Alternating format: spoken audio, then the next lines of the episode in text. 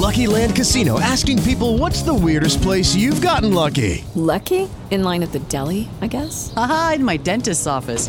More than once, actually. Do I have to say? Yes, you do. In the car before my kids' PTA meeting. Really? Yes. Excuse me, what's the weirdest place you've gotten lucky? I never win and tell. Well, there you have it. You can get lucky anywhere playing at LuckyLandSlots.com. Play for free right now. Are you feeling lucky? No purchase necessary. Void where prohibited by law. 18 plus. Terms and conditions apply. See website for details.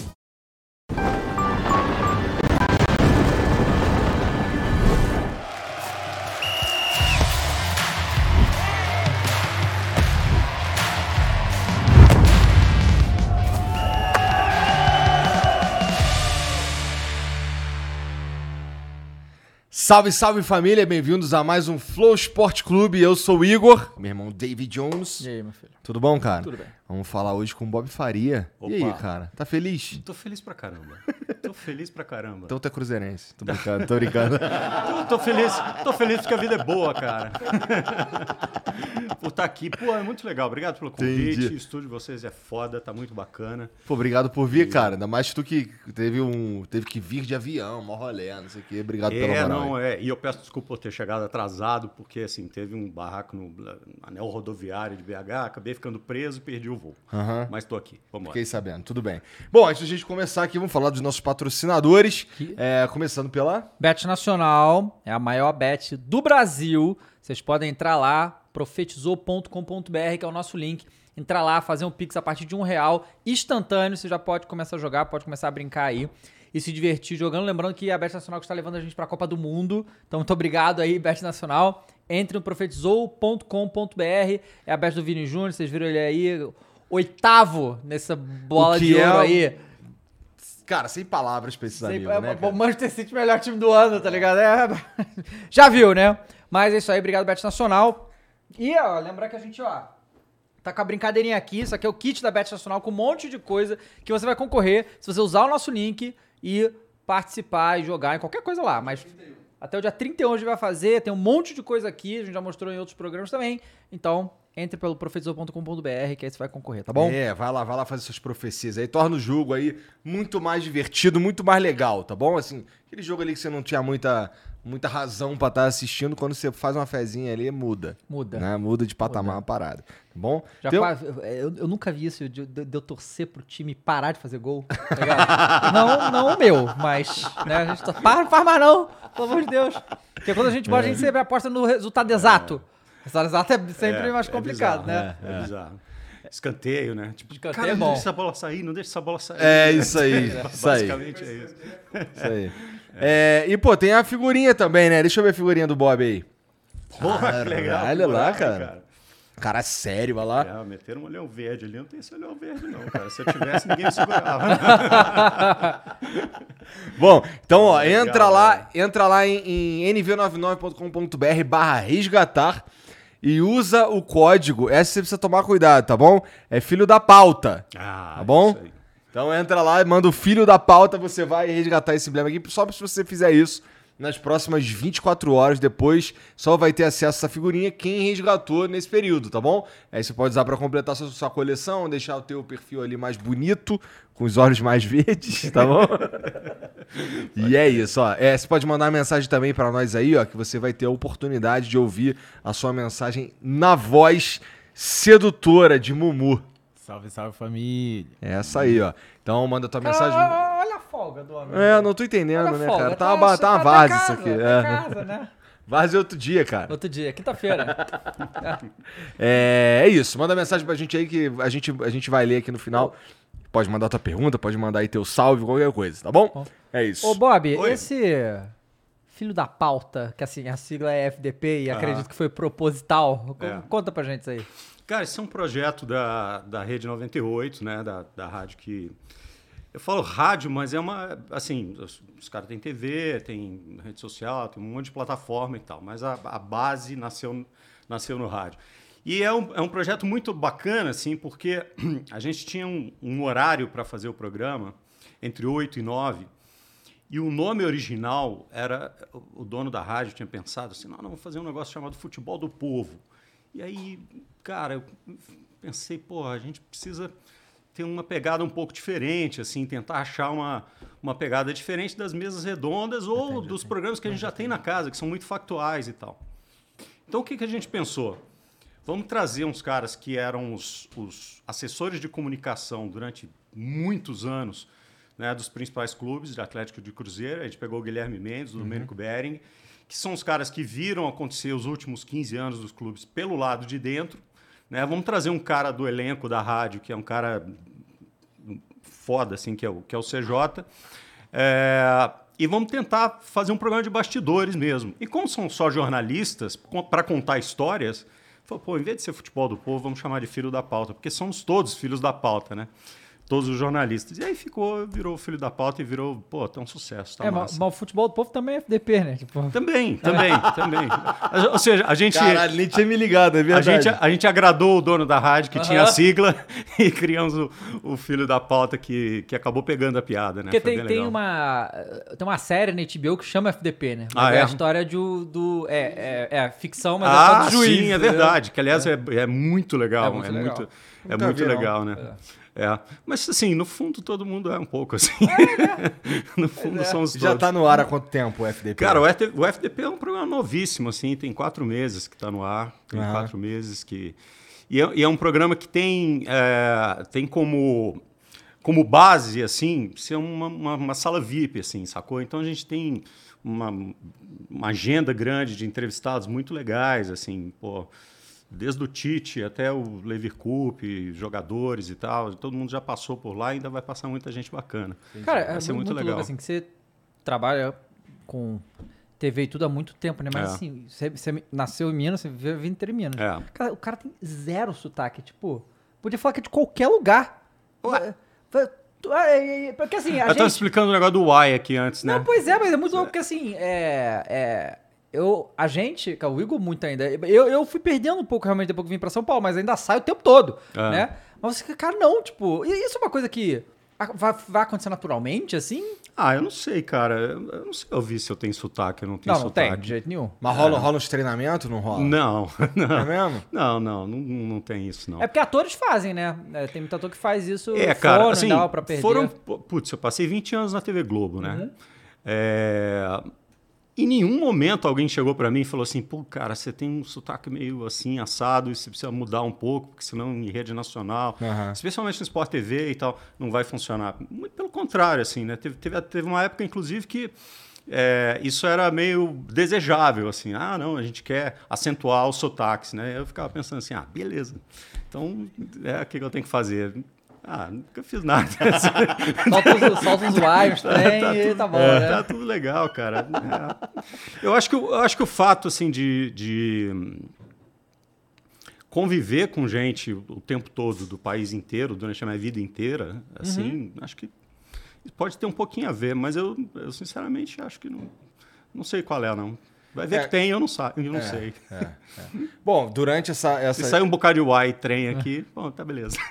né? Tá tudo bem. tá tudo bem. É, esse tempo todo você falou que você ficou na Globo aí, uma, uma parte dele você tava lá no Bem Amigos, né, cara? É, Como é que foi essa muitos. experiência aí de estar ali e tal? Que esse programa aí é um é, conceituado e tudo mais. Cara, é, assim, é, o Bem Amigos ele tem, ele tem duas, tem duas partes. Tem uma parte que vai ao ar e tem uma parte que não vai ao ar. É tipo nós aqui então, tá? entendeu? Tá. A parte que vai ao ar, que todo mundo vê na segunda-feira, tal, à noite e tal, e tem uma parte que não vai ao ar, que é depois, quando a gente vai. Eu não vou mais, obviamente, mas assim, quando a galera vai pro Leles, né? E, e aí tem uma resenha que vai até de manhã. assim, Leles é o que é muito legal. bar? É, a tratoria. Ah, tá. E, cara, é, o primeiro Bem Amigos que eu fiz foi em 2000 e...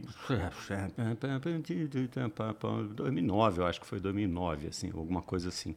E desde então fiz vários, né? É, e, e as pessoas têm uma têm uma, uma ideia meio que é, um, que é um negócio meio formal demais e tal. E absolutamente não é, entendeu? É um, é um programa de um âncora, né? O Galvão é um cara que ele é, ele centraliza aquela, aquela discussão ali. E é, e é meio. Eu estava falando de sala VIP, assim, é a sala VIP do Sport TV, entendeu? Eu, eu acho, um, acho um programa foda, assim. Aham, é foda sempre, mesmo. sempre achei muito foda, assim. Mesmo, assim, tanto com, com o Galvão, quanto o Luiz Roberto, quando quando o Kleber representa, o, o- o Milton também já apresentou algumas vezes e tal. Inclusive, eu corri o risco de apresentar É uma Porra, que vez. legal. E não rolou por quê? Cara, porque aí ah, ah, aconteceu, não sei exatamente o que aconteceu. Na época eu estava apresentando o Arena Sport TV, que foi o programa que veio antes do, do- antes do Troca, talvez, do Tá na área, né? É, era o Arena Sport TV, eu estava apresentando na época. Aí o Ingo, é, que era o diretor do programa na época, falou: Cara, a gente está sem, sem apresentador, porque o Kleber está fazendo não sei o quê, o Galvão está viajando, é, o Luiz está tá, tá no jogo e tal. Se prepara que você vai apresentar o programa. Eu falei, ah, beleza, tá, tá de boa e tal. Mas aí a hora que eu cheguei à tarde, ele falou assim: não, a gente trouxe o, o Milton para fazer, o Milton Leite para fazer. Faltou tá, beleza pouco. também, não tem, não tem problema não, tá de boa. Fui para fui para o meu lugar de sempre, assim. Mas tu, mas tu tinha. Era, era uma, algo que tu queria fazer? Ah, cara. Caiu no colo, né? Não era, não era, não era um objetivo. Não, Né? não. E, e para dizer a verdade, foi o único programa da casa que eu não apresentei, sacou? Foi- em todos, todos esse tempo de TV Globo, foi o único programa que eu não fiz. né? Depois criaram alguns, assim, o Troca de Passes, por exemplo, nasceu, é, nasceu comigo, assim, nasceu comigo. Né? Eu fui o pri- primeiro apresentador do Troca de Passes é, durante a Copa do Mundo. Né? E era um negócio assim, era um negócio que, que foi meio criado para ser um filler na programação, porque a gente estava trocando na época, saindo lá do Rio Comprido para a Barra da Tijuca. E a, a- basicamente a equipe inteira tinha ido para a África, entendeu? Então precisava de um filler assim entre os jogos. Aí disse, olha, então faz o, o- o troca entre os jogos. Aí, é, como, como era um negócio que estava sendo azeitado ainda, era, era o seguinte: o Cereto era o produtor executivo do programa, Carlos Cereto. Beijo pro Ceretinho, meu irmão querido. É, era eu, o Lofredo e o, o Lino. Então, tipo, eu entrava e a gente não sabia basicamente o que, que, ia, que, que ia acontecer. Aí o, o Cereto entrava e falava assim: olha, a gente tem um link aqui, a gente tem uma matéria para rodar, a gente porque as coisas iam chegando para acontecer. E no final das contas acabou virando um case de sucesso, porque a gente conseguiu fazer o Troca ser um dos, dos principais programas Caramba, durante maneiro. aquela Copa, né? Mas eram seis horas por dia ao vivo, Entendi. sacou? Assim, Entendi, tipo, entendi. improvisando. É que assim, co- que a gente, assim, essa vai ser a primeira Copa que a gente vai cobrir, né? Então, é, a gente imagina que durante o evento é uma loucura completa, porque tudo tá acontecendo conforme vai indo. E assim, é, eu não sei se a Copa do Mundo é, é uma coisa mística da Copa do Mundo, mas a quantidade de coisa inusitada que acontece na Copa do Mundo é muito absurda, assim, em campo mesmo, né? Coisas loucas acontecem, porque, É. porque, ah, porque é um evento muito foda, né? Eu não sei se é porque acontece na Copa do Mundo ou se é porque tá todo mundo prestando É, atenção. sacou? todo. Tem essa, eu acho que tem essa, tem essa coisa assim.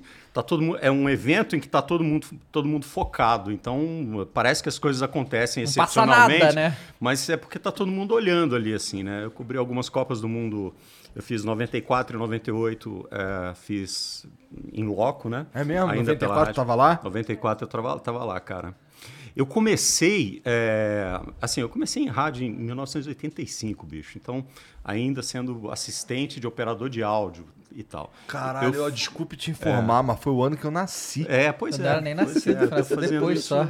Tô fazendo isso já tem uma cara. Aí, velho, é, passei por operador de áudio, operador de um monte de coisa e tal.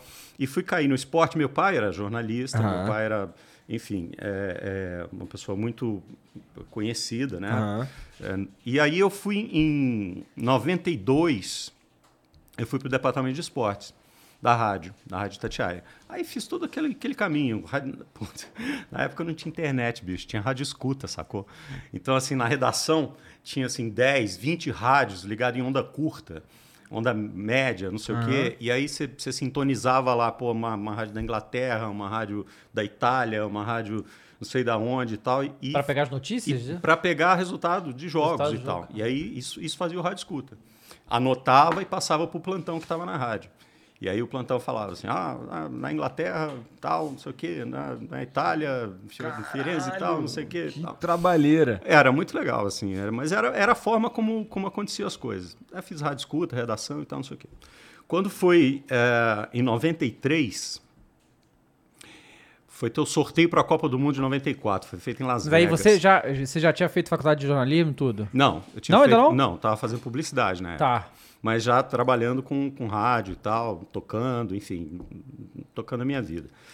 É, aí em 93 os caras precisavam de um intérprete é, no sorteio da Copa do Mundo de, de, de 94, que ia ser em Las Vegas.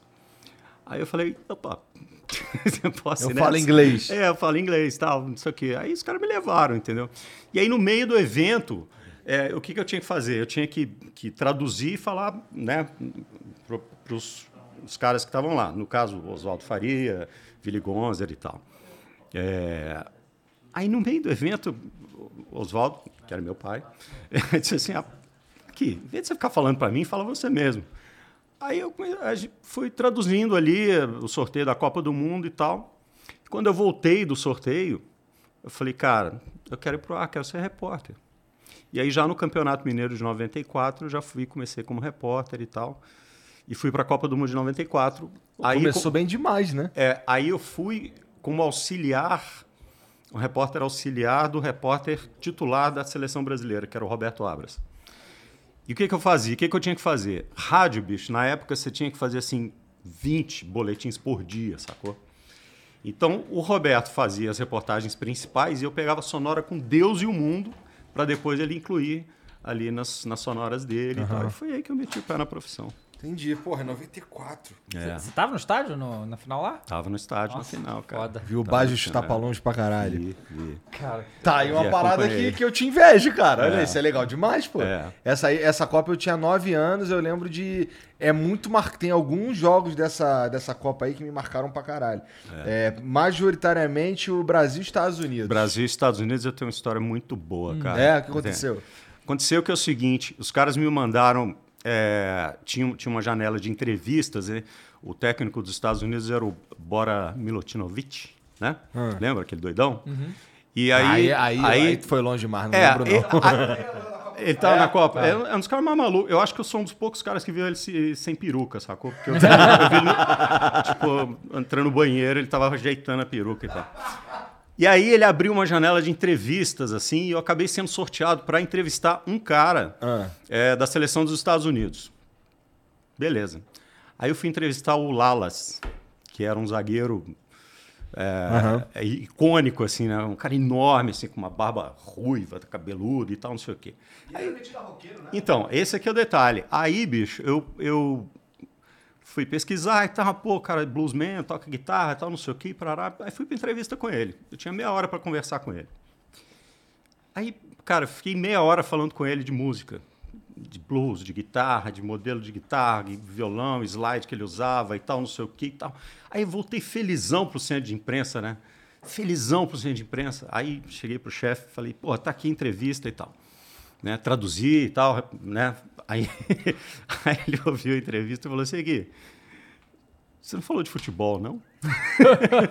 tipo, o cara vai jogar amanhã, vai pegar o Bebeto, vai pegar o Romário, vai pegar a seleção brasileira pela frente no 4 de julho, sacou?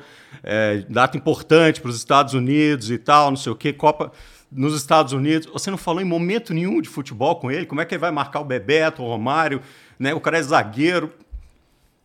Porra, não falei não, cara.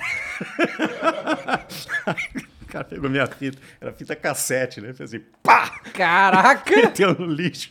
Essa bosta não serve pra nada. Caralho, que ninguém, ninguém quer saber se, se ele toca guitarra, não toca guitarra. Todo mundo quer saber se ele vai jogar contra o Brasil, o que, que ele tá sentindo. Pô, que merda de repórter. Pô, aí aprendi a lição, cara. Sai com uma pauta, cumpra. Mas tu era novão também, imagina, Era, né? era, era O quê? garotão, Tinha o quê? cara. Uns 20? 20 e pouco? Ah, 94 tinha 22, né? 22 pra 23. Sim. É. É, tá na hora. Tá na época de fazer umas merda mesmo. Ah, Só não tá. tá muito no lugar de fazer umas merda. né? não tava no lugar de fazer merda, não tava. Mas enfim, é, putz, a gente vai aprendendo, né? Mas aí tu aprendendo. volta e tu, aí você decidiu que eu quero ser repórter e tal, e quando você voltou, É, aí voltei, aí cobrindo é, Campeonato Brasileiro. qual rádio? Rádio Itatiaia. Ah, Itatiaia. Itatiaia, é. E aí fiquei na Itatiaia, cara. Como, Todos os mineiros, assim, como foram pra frente, mas- passaram mas pela Itatiaia é muito grande, né? cara? A Itatiaia é uma grande, e sempre foi uma grande escola para todo mundo, assim e tal. É, meu pai, né? E é engraçado, porque muita gente me pergunta isso. Ah, você foi fazer isso por causa do seu pai e tal, não sei o quê. Cara, a primeira, a primeira lembrança que eu tenho de vida foi an- andando num corredor de rádio, né? É, então eu acho que é meio natural que eu, assim, eu, eu sempre gostei muito da- do circo, eu sempre gostei da estrutura, da coisa, de ver aquilo. Quando eu, me lembro que eu tinha, pô, seis, sete anos, eu ia com ele pro estádio e eu ia para a cabine. E aí os caras da, rádio, da técnica da rádio separavam um, um fone para mim no cantinho, para eu plugar o fone e ficar com aquele fonezão de orelha de Mickey e tal, acompanhando a transmissão e tal. E eu olhava para o lado, porra, era o, era o Willy Gonzer, era o Alberto Rodrigues, era o Oswaldo Faria, era o Cafunga, era Carlos César Pinguim, Roberto Alves, só, só os ícones assim. Então eu cresci no meio desses caras. Quando eu fui para o esporte, aí muita gente diz assim: ah, você acabou indo naturalmente, mas a exigência para mim era muito grande, assim, porque é, ele, ele falava para mim assim, assim: ó, se todo mundo faz em cinco segundos, você tem que fazer em dois e meio, sacou? Porque eu não vou te dar moleza, não. Então, era uma época que acabava o jogo, bicho, você tinha que estar em cima do melhor em campo na hora que o juiz apitasse, sacou? E era cabo, não tinha essa coisa. Meu maior pesadelo sempre foi cair, tipo, Mineirão lotado, estádio lotado, eu puxando o Tropeçar. cabo, eu tropeçar e cair, falei, nunca mais levanto daqui. Nunca aconteceu, né? Mas tinha essa, tinha essa, essa, essa exigência, assim, era uma, era uma disputa muito, é, muito ferrenha, assim, para manter o padrão e tal. E, e assim ele formou gerações e gerações, e a rádio formou gerações e gerações de profissionais, né? Aí, que aí vem isso que você fala, todo mundo meio que passou por ali e passou com, com qualidade. E o rádio, cara, é, é uma grande escola, é a grande escola de comunicação, é uma escola foda, né? O rádio se ensina a criar imagens através da palavra. Isso é, É verdade. é É, fundamental. e é muito legal assim que assim as coisas foram evoluindo, né? E é muito interessante como que a tecnologia vem para agregar, né? Porque, é, cara, eu, eu lembro disso quando eu, eu tava nos meus primeiros trabalhos do, do e-mail, né? Ah, Cara, todo mundo falou que e-mail ia deixar de existir. tipo, quando começou a vir as mensagens instantâneas, ah, essa porra desse e-mail, isso é coisa de. E o e-mail é extremamente importante hoje em dia ainda, né? É a mesma coisa o rádio, né? Vê a TV, aí vem a internet e o rádio sobrevive a tudo, cara. Claro, Né? claro. E porque, é, obviamente, teve que se adaptar, porque tudo tem que se adaptar, mas tudo, tudo tá aí junto, né? Cara, eu acho que assim, o negócio do rádio aqui, é, o rádio tem uma.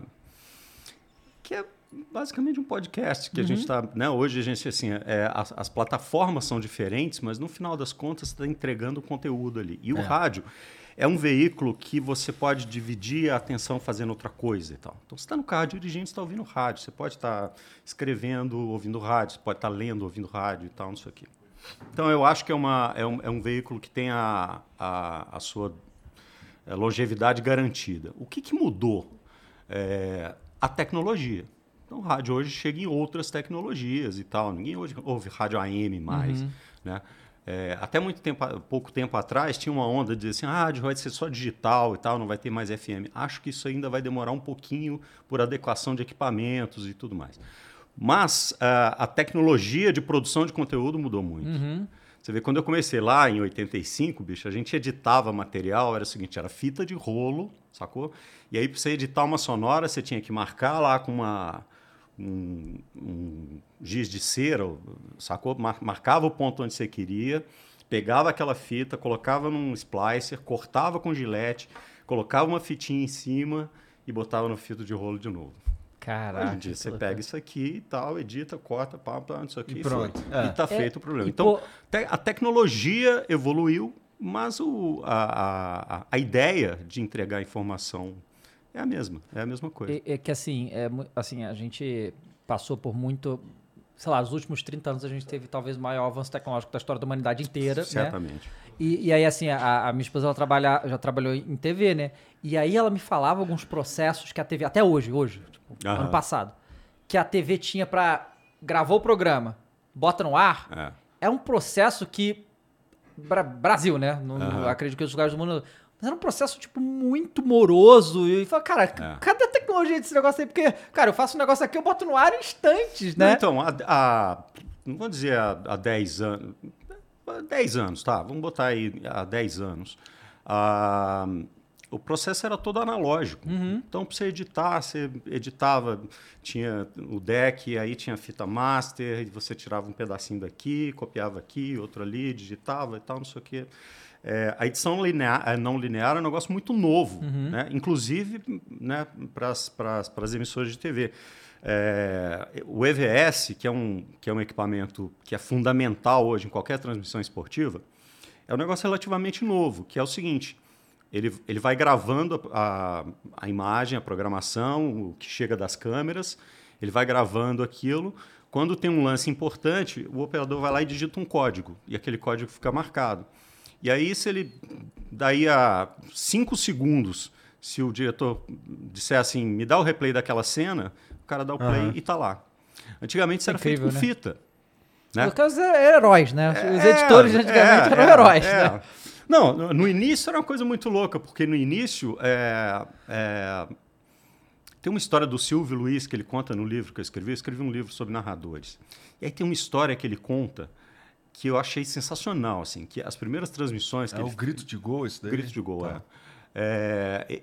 É, era, era o seguinte, cara, ele narrava o jogo e cortava as câmeras. Ele fazia? Ele fazia isso, sacou? Gente. Então ele estava narrando o jogo, aí ele cortava, tinha câmera 1 e tinha uma câmera de detalhe, se, se bobear tinha uma terceira câmera. Aí ele estava narrando o jogo e cortava, ele mesmo cortava a câmera.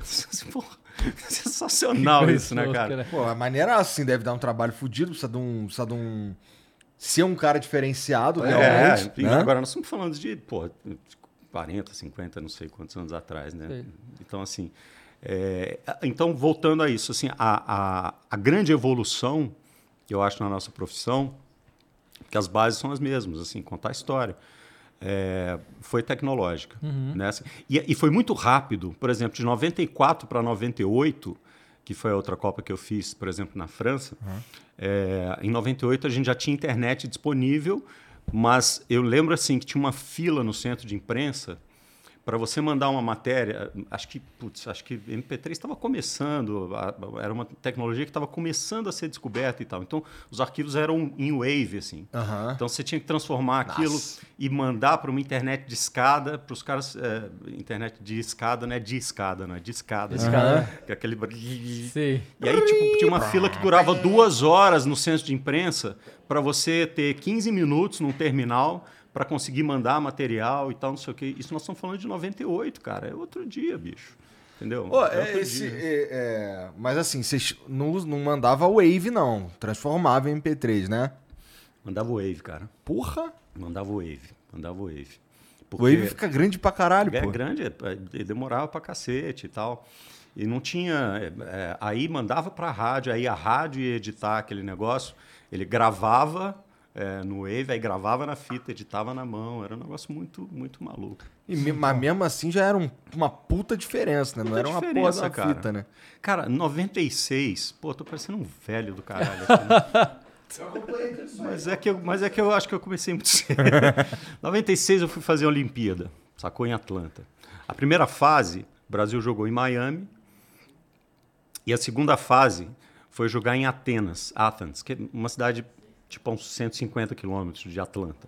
E a base da rádio ficava em Atlanta.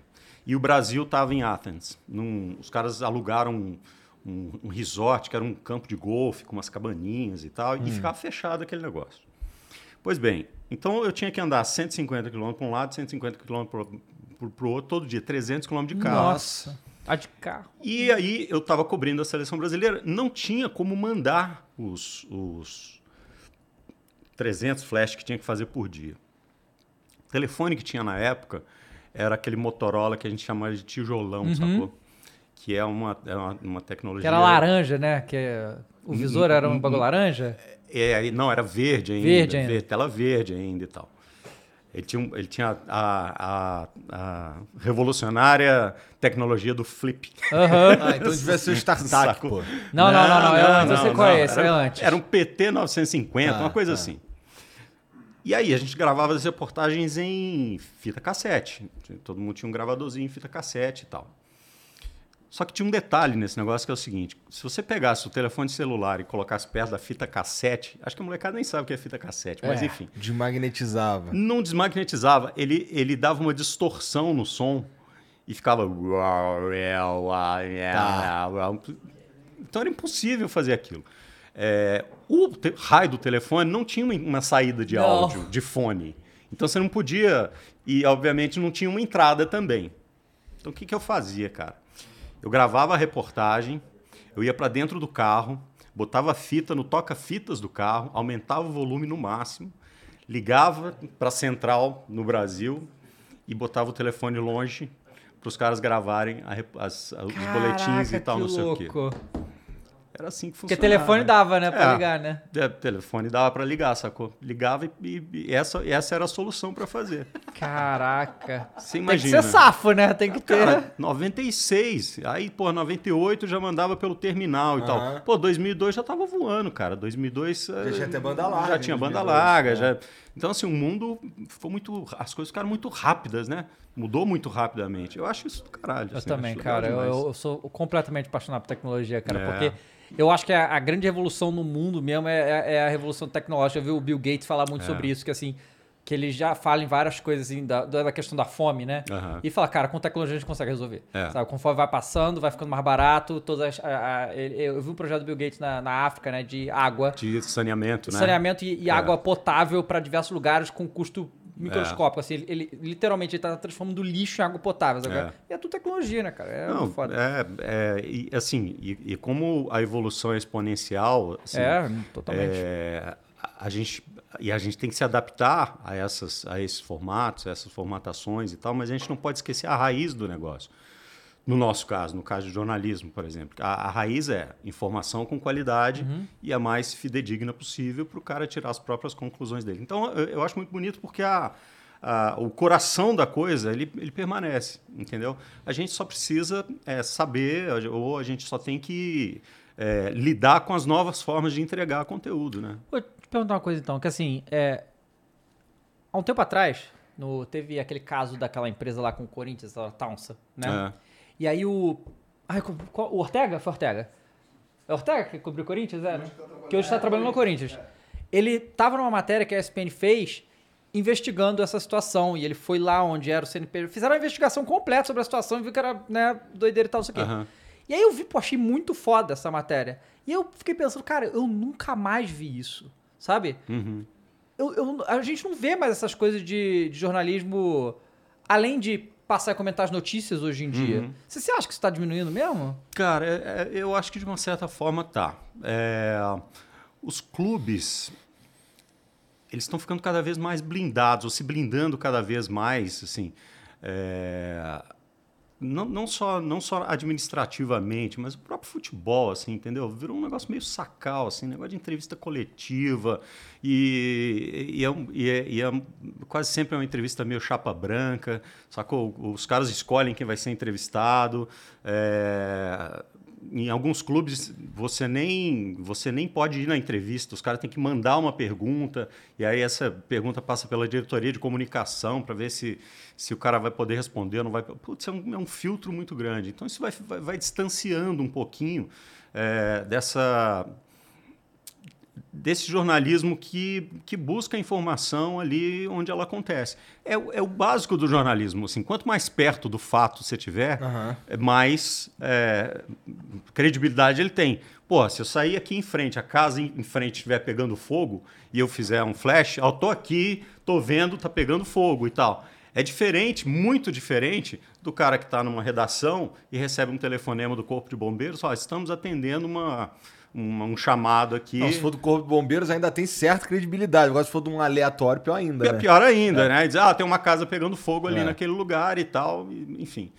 É, então, esse distanciamento acabou deixando a- a cober- as coberturas meio frias, assim, Uhum. de uma certa forma, né? É, e a- e a- acho- acho que o interesse por esse tipo de, de apuração ele foi ficando menor, ele foi ficando menos intenso, assim. O Quer que é uma pena. por parte dos próprios jornalistas? Eu acho, É. eu acho, eu acho. Tem, claro, que tem Ah, muita cara, gente que... Cara, eu acho que é natural você que tra... as pessoas que trabalham com esse tipo de, de coisa perderem o tesão dado esse cenário aí, né? Pô, tu, cara, tu tenta, tu quer, tu não sei o quê, mas tu não consegue. É, e tem, Ah, e tem- cara, e tem perdendo uma, e tem uma coisa, cara. Eu vou falar pra vocês um negócio. É, quanto mais eu conheço de bastidores, mais eu gosto do jogo em si. É. Porque o jogo é o que tem menos, menos sacanagem, entendeu? São 11 caras contra 11 caras. Os caras estão ali, sabe? É, eu, eu me recuso a acreditar que algum jogador entra de má vontade e tal. Ou, ah, não, vou, vou, eh, vou tirar o pé deliberadamente. O que pode acontecer é uma desmobilização natural. Vou dar um exemplo aqui. É, o Cruzeiro, por exemplo. O Cruzeiro chegou tudo que tinha que fazer na temporada. Né? Aí agora? É, evitou rebaixamento, é, garantiu o acesso e foi campeão. Aí as próximas rodadas, o que, que os caras vão fazer?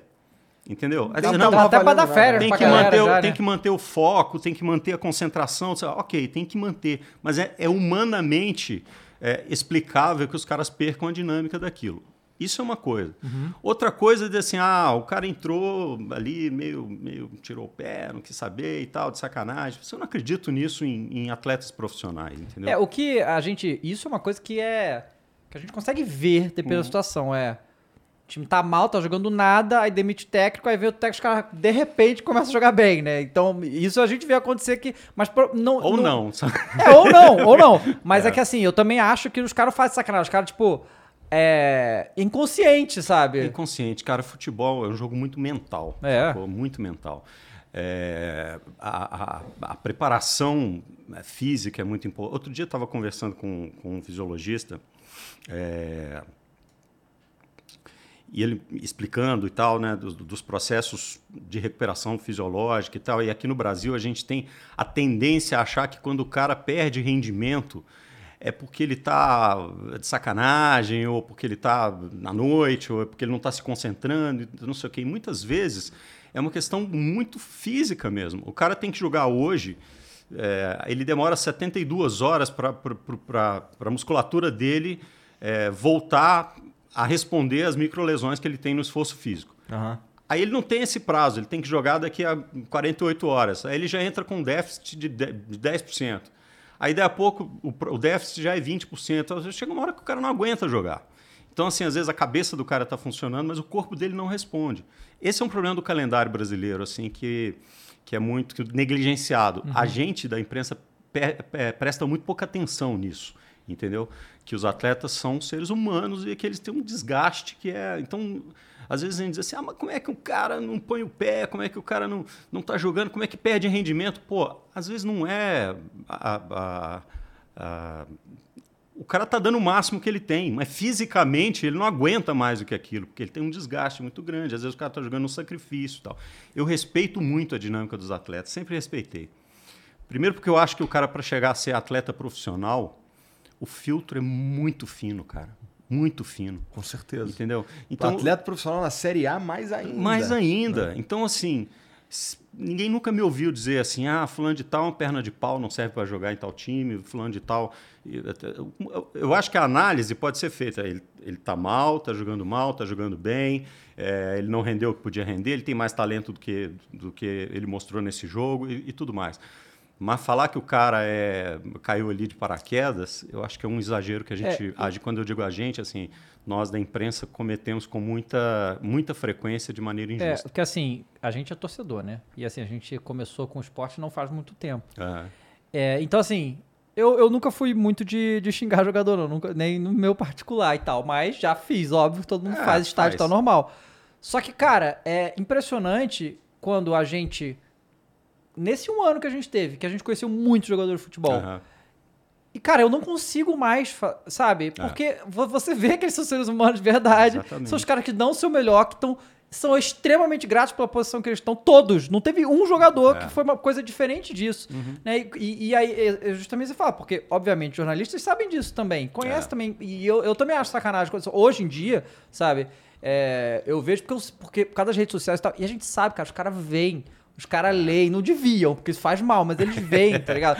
Porque assim, eu, eu fui uma pessoa que eu critiquei muito o Vitinho no Flamengo, mas assim, muito. Só que desde que a gente começou a fazer, eu, eu, eu, eu, eu parei de falar isso. Eu, cara, eu tenho certeza que o Vitinho vê, sabe? Porque vê, É né? claro. Então, e, e, assim, a gente não quer fazer ninguém se sentir mal, entende? Uhum. Eu entendo, a- a- as torcidas são... E a torcida do Flamengo é extremamente corneteira, né? Tipo, muito, né? Acho que todas são, É, cara. é, eu é que eu acompanho mais de perto, por isso que eu vejo mais. Mas eu, muito eu- grande, mas, né? é, Muito é, grande. mas deixa eu dizer para você um negócio. É até, é até, fazer, até fazer uma propaganda, porque é, o- é é o tema da minha coluna que vai, pro, que vai publicado no Estado de Minas amanhã. Ah. Quem estiver vendo depois dessa data, procura lá no, no banco de dados que está lá. Que assim, é, é uma relação é, desequilibrada entre, entre a torcida e o time. O torcedor vê o time quase que como um indivíduo, não, não, é, uma, não é uma instituição e tal, é um, é um indivíduo, é uma pessoa. O time é uma pessoa. Então, é, é um relacionamento interpessoal onde só um pode apontar o dedo e reclamar e tal, se as expectativas não forem atendidas. Ent- Entende? Quer dizer, então, se o time não atendeu às expectativas, o torcedor se frustra, xinga e fala, pô, e esse cara e tal, não sei o quê. Pá, pá, pá, pá. O time não pode responder para a torcida. Sacou? É uma relação. é- é- é- é muito humana essa relação. É uma personificação que, as, que- que o torcedor tem com o time. E nessa personificação, é engraçado porque é o seguinte: é, o time perde, mas nós ganhamos. Quando ganha, é a torcida que ganhou junto e tudo. O que é absolutamente natural, porque é assim mesmo. Porque se não fosse a torcida, o time não existia, não existia o espetáculo, não existia coisa nenhuma e tal. Mas quando perde, é o time que perdeu. Sacou? Então, é uma relação é, é, é, humanizada, assim, é muito engraçado isso, é muito engraçado. Se- mas uma das partes, e aí a torcida, e aí eu acho que entra o, o- o direito do torcedor de pensar nisso, é, não humaniza a, a outra parte. Não vê assim, pô, são seres humanos, são atletas, são os caras que estão. Você acha que o cara. Sinceramente, você acha que um, jogador, quando o time tá mal, assim, é, ele não fica bolado? Ele não, Claro que fica, fica. assim, pô, não posso sair de casa, não posso Não, ir no esse é restaurante. o motivo que, ele- posso... que- que o time continua jogando mal. Exatamente. Porque isso não, não ajuda É, no não- campo. é, muitas vezes até, até piora, né? Até piora a situação. Por isso que eu digo que futebol é um jogo muito mental, assim, é um jogo de. É, não é um jogo só de bola, é um jogo de palavras, é um jogo de espaço, é um jogo de, é, de interação interpessoal, é um jogo muito, muito complexo, assim, né? Cara, e como é que você foi parar na Globo? Cara, então, quando foi em 2000, eh, logo depois a, a Copa do Mundo da França, quando eu voltei da Copa do Mundo da França, eu tava de saco cheio, assim. Falei, cara, putz. Eh, eu era diretor de criação de uma agência de, de, de, de publicidade, porque o salário de rádio eh, nunca foi exatamente o suficiente para pagar as contas. Eu tocava, né? Ganhava minha grana tocando e tal. E aí quando eu voltei, eu falei, putz, cara, não, não tô com. Puta, não- ah, tô de saco cheio. Aí eu combinei com a rádio, falei o seguinte, olha, eu não tenho mais paciência para ficar cobrindo time, não, cara. E todo dia no centro de treinamento e, e tal. E olha que ainda era uma época boa, em que a gente eh, chegava no centro de treinamento, conversava com a rapaziada, sentava ali, pegava, ô fulano, vem cá, vamos conversar, vamos fazer, vamos fazer um flash e tal. Não era essa chatice que é hoje. Aí eu falei, ó, eu vou embora. Aí eles disseram, não, faz o seguinte, fica aqui e faz só jogos. Então você vai fazer ponta nos jogos e não precisa cobrir clube. Aí foi um alívio, que eu falei assim, eu nunca mais vou precisar entrar num vestiário com os caras suados, cuspindo no meu microfone. Mas aí você ficava de Que era um repórter de campo? Eu ficava de repórter Tá. de campo. É, quando foi em 2000, o meu pai morreu. E aí eu falei, ah, cara, acho que é, para mim é a deixa. Eu já ganhava muito melhor na agência, ganhava uma grana com música e tal. Eu falei, putz, cara, é, é, é a minha deixa e tal. E aí saí da rádio. Só que, tipo, um mês depois, veio uma pessoa chamada Maurício Dimes com a seguinte proposta: nós estamos montando a Rede Globo de Rádio. Então, a gente vai colocar uma Rádio Globo em cada uma das principais cidades do Brasil e tal. E a gente fez uma, uma pesquisa e tal, e a gente queria você no elenco. Falei, pô, cara, super obrigado, mas eu não, tenho, não quero mais ser repórter de campo e tal. Acho que, pô, já fiz isso muito, estou nisso há muito tempo. Falei assim, não, a gente quer você para ser comentarista. Falei, pô, tá aí uma chance de ser, de fazer um negócio diferente. Aí ele apresentou o projeto, cara, e, e, e aí no projeto é, da rede, eu ia fazer alguns, alguns dos programas que eu acho mais fodas da história do rádio. Eu ia fazer o Panorama Esportivo, ia fazer o Globo Esportivo, ia fazer o Enquanto a Bola Não Rola, sacou?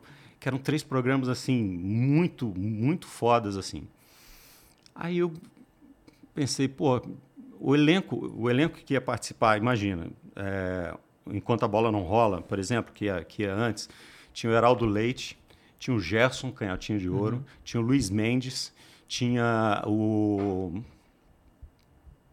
quem mais que, era que era da primeira geração?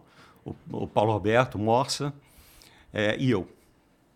Falei pô não posso perder essa oportunidade né? Trabalhar com esses caras que são são os caras tão legais e tal. Aí falei tá bom então eu vou eu vou. Aí fizeram a Rádio Globo é, para entrar na rede, na, na Rede Globo. A, a, a, o primeiro jogo que eu comentei, que eu fiz como comentarista na Rádio Globo, o narrador era o Zé, Carla, o Zé Carlos uhum. Araújo.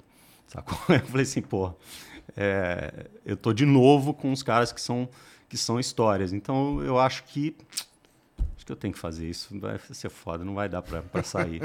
e aí eu fiquei três anos na Rádio Globo, até o final de 2003. É, e aí a TV Globo me chamou. Só queremos você aqui na TV e tal. Você nunca tinha feito nada com TV? Ah, não, eu tinha feito pequenas coisas. Tinha, uhum. tinha feito alguns programas em TV a cabo, tinha coordenado um projeto é, em, em, TV a cabo, tinha feito algumas coisas na Band, é, como participante de mesa redonda e tal, mas nunca tinha comentado o jogo na, na TV, né? Aí o Guilherme Mendes, que era o diretor na época, me levou para a TV Globo e lá eu fiquei, enfim. Mó tempão. 18 anos. 18, 18 anos, anos, porra. Só o tempo que tu ficou ali, ó, já, já transa e tudo, pô. É, 18 anos. 18 anos já dá para ter filho e tal, né? Pô, maneiro. E foi muito legal, porque assim, é, eu vi todas aquelas transformações, entendeu? Quando eu fui para a TV, a TV é, tinha um núcleo esportivo pequeno, que era uma coisa meio de Minas e tal. E aí eu fui, fui me integrando no elenco nacional, foi entrando Sport TV, foi entrando a, a Premiere, as, as, coisas foram crescendo, foram ficando grandes, como eu contei, né, eu vi a passagem, por exemplo, lá do, do Rio Comprido, que era pô, uma sala do tamanho aqui, o esporte inteiro, o Sport TV inteiro era dentro de uma sala como esse estúdio aqui, sacou? Era uma coisa pequenininha. Depois virou aquele monstro lá no Ion, lá no, no, na Barra da Tijuca uhum. e tal. Eu vi todo esse processo crescendo e é, tenho muito orgulho de ter participado disso, cara. Porra, é maneiro pra caralho mesmo. Mas, ó, eu tô vendo aí no teu dedo aí um anel do Darth Vader, cara. Darth é o Darth Vader, Vader isso? É o Darth Foda. Vader. É. Que porra é essa, cara? Ah, eu ganhei esse anel do meu filho. Eu, eu gosto muito de sci-fi. Hum. Eu tenho uma... Um dos meus hobbies, assim, é robótica. Sacou? Eu tenho um laboratório em casa de robótica. Ah. E. Você faz um robô? Eu faço robôs, cara. Mas você aprende isso onde? Ah, internet você aprende tudo hoje em dia. Porra, até fazer robô, Maré? tudo, cara, tudo. Que maneiro. Tem, tem, uma, tem, uma, tem uma comunidade enorme internacional, assim, de construção, de... Não, de... eu pensei que fosse um troço muito complexo pra você conseguir aprender sozinho, assim. Cara, é... é, é Depende, depende um pouco assim da, do, do, do, que tipo de robô você quer fazer. Uhum. Eu, eu, eu, eu, eu gosto de, de robô animatrônico, assim, uhum. então não é muito complicado. É, eu já fiz algumas réplicas, por exemplo, você está tá vendo o Darth Vader aqui, eu já construí três réplicas do R2D2 em tamanho natural. Caraca, que foda! É, já tem, tem alguns. Depois eu tenho uns vídeos aqui, posso mostrar para vocês tem um, um, uns androides assim que ficam pendurados na parede e outros robôs menores e tal. E aí eles fazem umas paradinhas. Fazem. Esse, é, esse, esse que eu tenho na parede, por exemplo, o cérebro dele de comunicação é, é, é uma Alexa, mas ele tem um, uma série de, de outros componentes nos atuadores, assim, né? Para movimentar braço, sincronizar a boca. Então você manda, olhos, você manda, você manda esse, ele esse tipo fazer pela Alexa, ele vai lá e faz? Ele vai lá e faz. Cara, que doideira. É muito louco. Mas eu nem sabia que a inteligência da, da Alexa conseguia fazer essas Não, coisas. aí é que tá. Eu tenho, tenho outros circuitos, tem outras placas. Porque o que acontece? Você pode. É, se eu quiser, por exemplo, é, que ele sincronize o movimento do maxilar hum. com a voz, é, eu vou lá e pego um Arduino e pego aquele que é uma placa, um, uma, uma, placa de, de multiplataforma, assim, você pode fazer um monte de coisa com o Arduino. Você programa aquele, multi aquele Arduino para reconhecer as waves do som que está entrando, seja da sua voz ou de qualquer outra coisa, transforma aquilo num pulso. Esse pulso passa para um servo motor, e o servo motor mo- é, mexe na mandíbula do, do cara, entendeu? Olha. Isso daí qualquer idiota faz, né? Não, mas assim, é muita. É, eu faço pesquisa. Assim, depois que você entende como é que funciona o processo, sacou? É, é muito legal. E, e- e é um hobby que surgiu assim. Eu comecei fazendo, pegando sucata. E aí veio a revolução das impressoras 3D, sacou? Então eu comecei com uma impressora 3D que eu mesmo montei, depois comprei uma maior, uma maior, tem, tem duas em casa agora que são, são bem legais. Porra. Então você, além da parte eletrônica, você, você, eu posso projetar uma determinada parte de um robô que eu queira e eu coloco aquilo na comunidade e, e, e aí o outro cara lá no Japão projetou outra parte, eu faço o download da parte dele, imprimo na minha impressora e aquilo vai se tornando uma, uma coisa grande. Cara, que É. Muito é maneiro, um hobby cara. meio retardado, assim, mas eu gosto. Não, cara, é assim, parece. Assim, pelo, assim, quando você fala isso, É. é, parece que ele deve estar agora num, num- numa etapa que é mais. Gasta menos tempo pra brincar disso daí. É. No começo deve ter sido um desespero até pra aprender a fazer isso aí tudo, né? É, cara, mas é, como eu disse, é uma. É uma. É uma, é uma comunidade tão grande que você, você entra lá e fala assim, cara, eu não sei como fazer isso funcionar. Você pode me ajudar a fazer isso funcionar? Daí a pouco tem 300 respostas completamente diferentes e você acha a mais legal para você, entendeu? Entendi. Deixa eu ver se eu acho um, um, um vídeo aqui, ó. por exemplo. Esse é, ah, bom, essa foto aqui tem eu com, Caraca. com um R2, um dos R2 que eu, que eu Olha. construí. Muito irado. É. Dá pra ver aí, Mumu? Cara, que era esse Stormtrooper aí, É. você que fez também? Não, ou... não. Esse tem uma história engraçada que eu. Porque ele é, é grande. Ele. Ele é grande, ele tem 1,20m de altura. Pô, Mas esse aí é o Stormtrooper errado, né, irmão? É o Stormtrooper Hobbit. Esse- Ele é pequeno, cara. Eu trouxe ele, eu trouxe ele não, no errado que eu avião. digo porque esses novos aí, essa... Eu trouxe ele no avião e aí a. a- todo embalado assim, né? Eu falei, isso não é meu filho de 12 anos. que eu mandando." Ah, depois eu acho aqui, eu mostro Aham. pra vocês aqui. Mas tua pira é mais robô, Guerra nas Estrelas, essas paradas aí. Então, eu, eu, eu, o meu sci-fi preferido é Star Trek. Star Trek. Star Trek é, é, é- é mais do que Star Wars. O sacou? original, Capitão Kirk e tal? O original é muito bom. É, eu tenho o nome dos meus filhos tatuados aqui com a fonte da Ah, Enterprise, maneiro. tá vendo? O cara é nerd real, né? eu sou bem nerdão mesmo. sou bem nerdão mesmo. E, Eu tô mais pra vibe do, do Senhor dos Anéis. Cara, assim, eu também. é, Embora o Senhor dos Anéis eu tenha me perdido um pouquinho no meio, sacou? Né? É. Aqui, ó, deixa eu ver. Olha esse vídeo aqui, que massa. Esse, esse é um, um dos R2 que eu construí no meu laboratório. Cara, que foda. Esse era autônomo. sacou? Nossa, muito maneiro, cara. É. Foda. É. Não vai dar manda pro WhatsApp. não porque não tem internet. Não tem internet. É. Olha a câmera. Muito É, maneiro. me dá aqui, deixa eu mostrar pra minha câmera, peraí. Dá um, dá um play aí nele de volta. Ó. É, isso é lá no meu, meu cantinho lá. 725 peças impressas na impressora. Cara, quanto tempo demorou pra fazer Ah, isso? eu fiquei uns Animal. seis meses fazendo. Seis meses. É, seis meses fazendo. E a, e a Caraca. parte eletrônica, uns, uns dois ou três meses instalando assim e tal. Mas, enfim, é. Eu sempre. Eu, eu, eu, eu- tem as coisas que eu faço é, só pra ver se eu dou conta, sacou?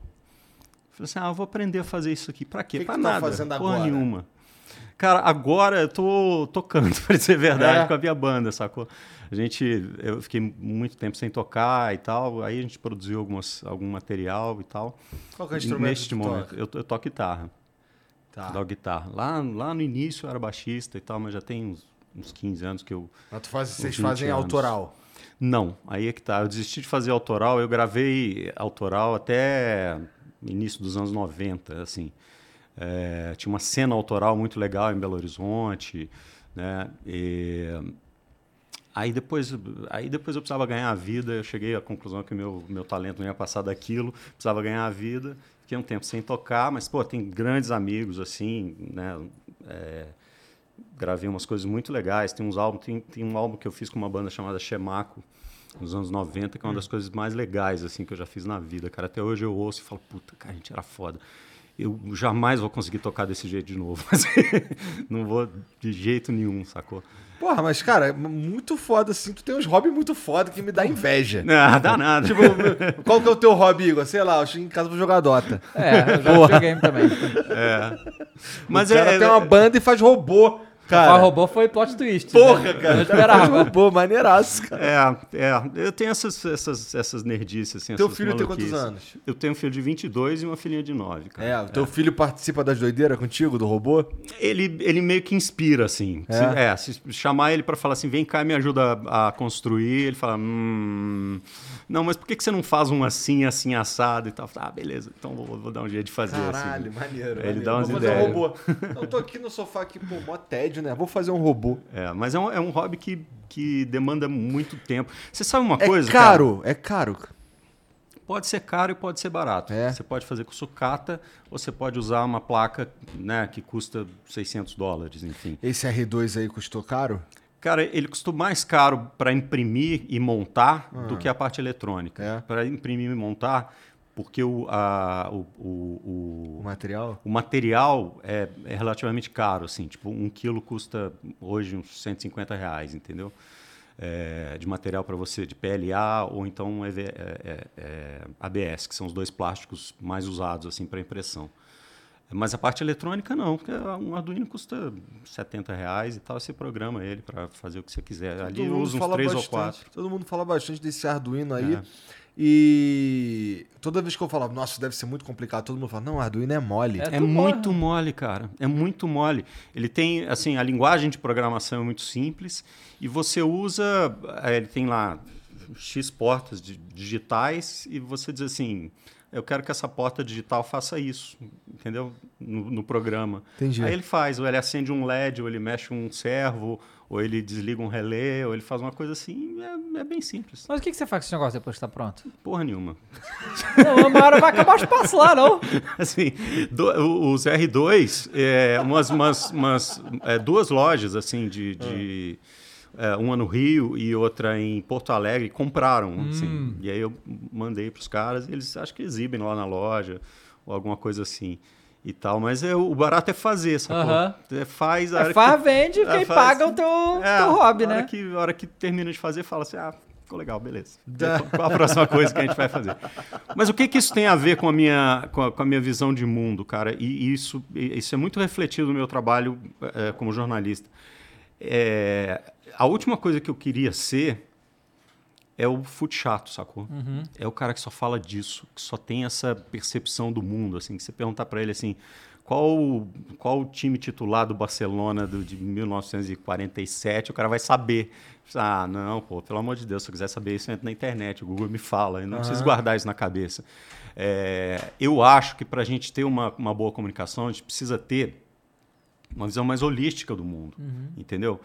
É, então você você precisa ter repertório e, é- e- e esse repertório você, você arranca em todos os lugares, você arranca na conversa, você arranca é, na internet, você arranca tentando fazer coisas que você não consegue. Daqui a pouco se me der na cabeça, vou, ah, vou, vou tentar ser artista. Eu não consigo desenhar um ó com a bunda, como costumam dizer. Sabe? Como, ah, daqui a pouco eu quero pintar um quadro. Vou lá tentar pintar, por que, que não? Entendeu? Então você vai tentando é, é, adquirir repertório, e esse repertório, no final das contas, te dá base para você se comunicar melhor.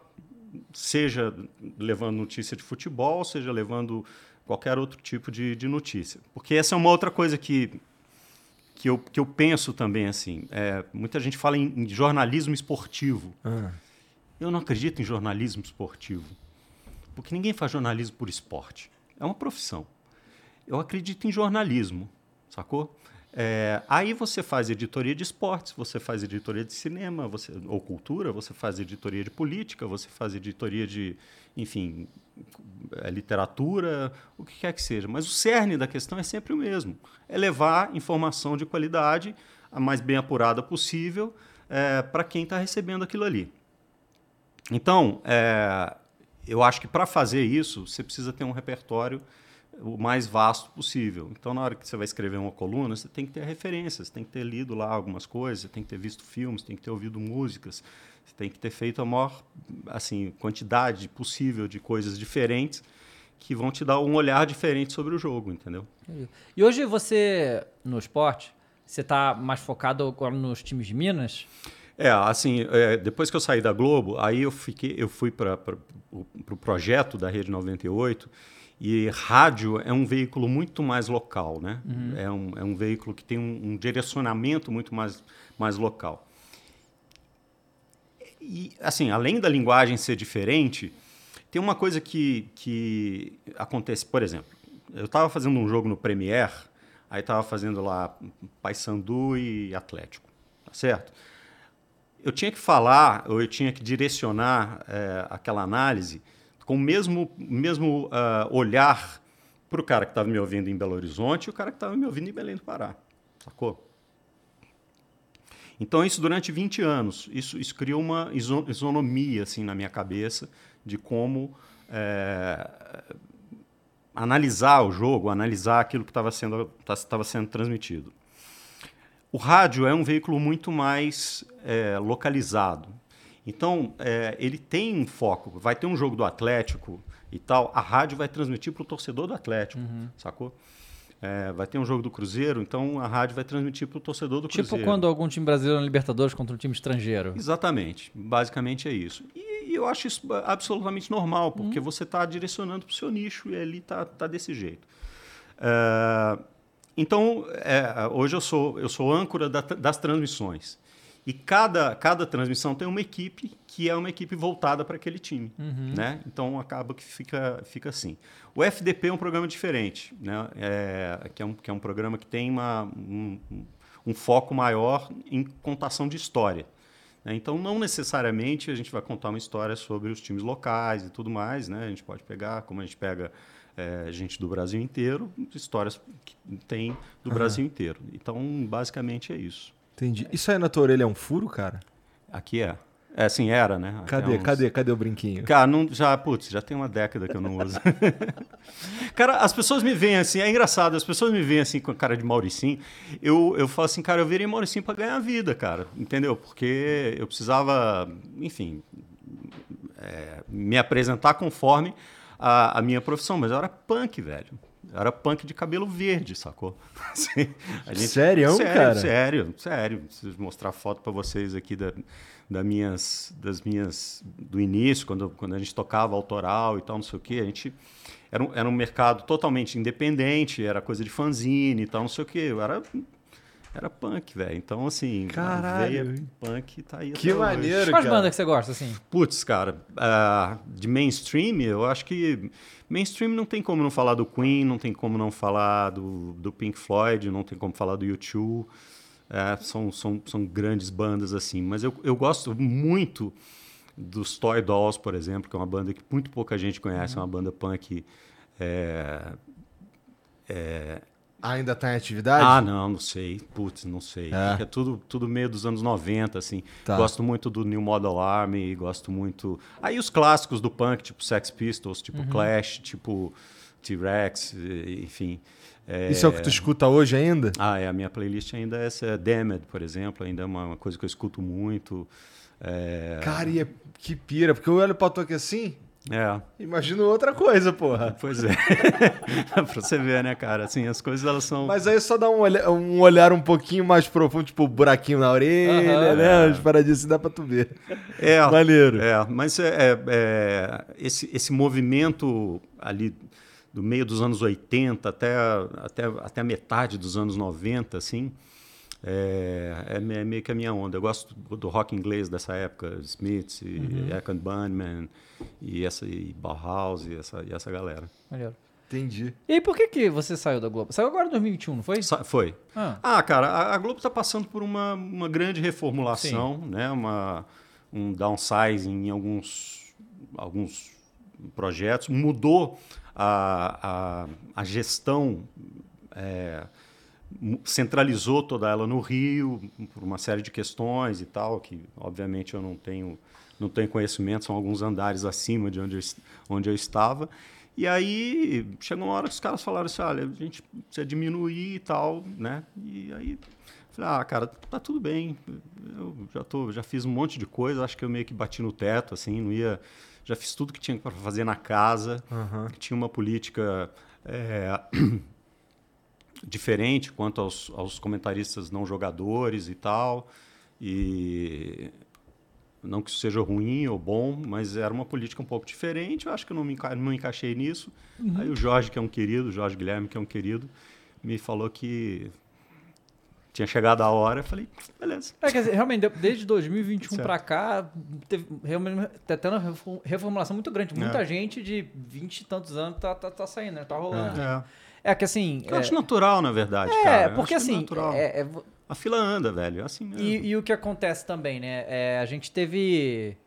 É óbvio que o que acontece na internet vai refletir na, na Globo também, apesar de ser gigantesca e dificilmente alguma coisa vai abalar o nível, mas vai cair, né? Tipo, Uhum. a competição é muito maior, a gente tem internet hoje, e a Globo teve uma resistência muito grande com a internet, Uhum. até hoje, né? Na verdade, até tem uma resistência com a internet.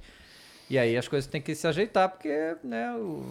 É, eu acho que, eu acho que é um, é um projeto. Assim, eu tenho zero para falar é, qualquer problema com a Rede Globo, cara. Enquanto eu estive na Rede Globo, eu fui tratado com absoluta distinção. Do primeiro dia que eu coloquei o pé lá até o dia que eu saí.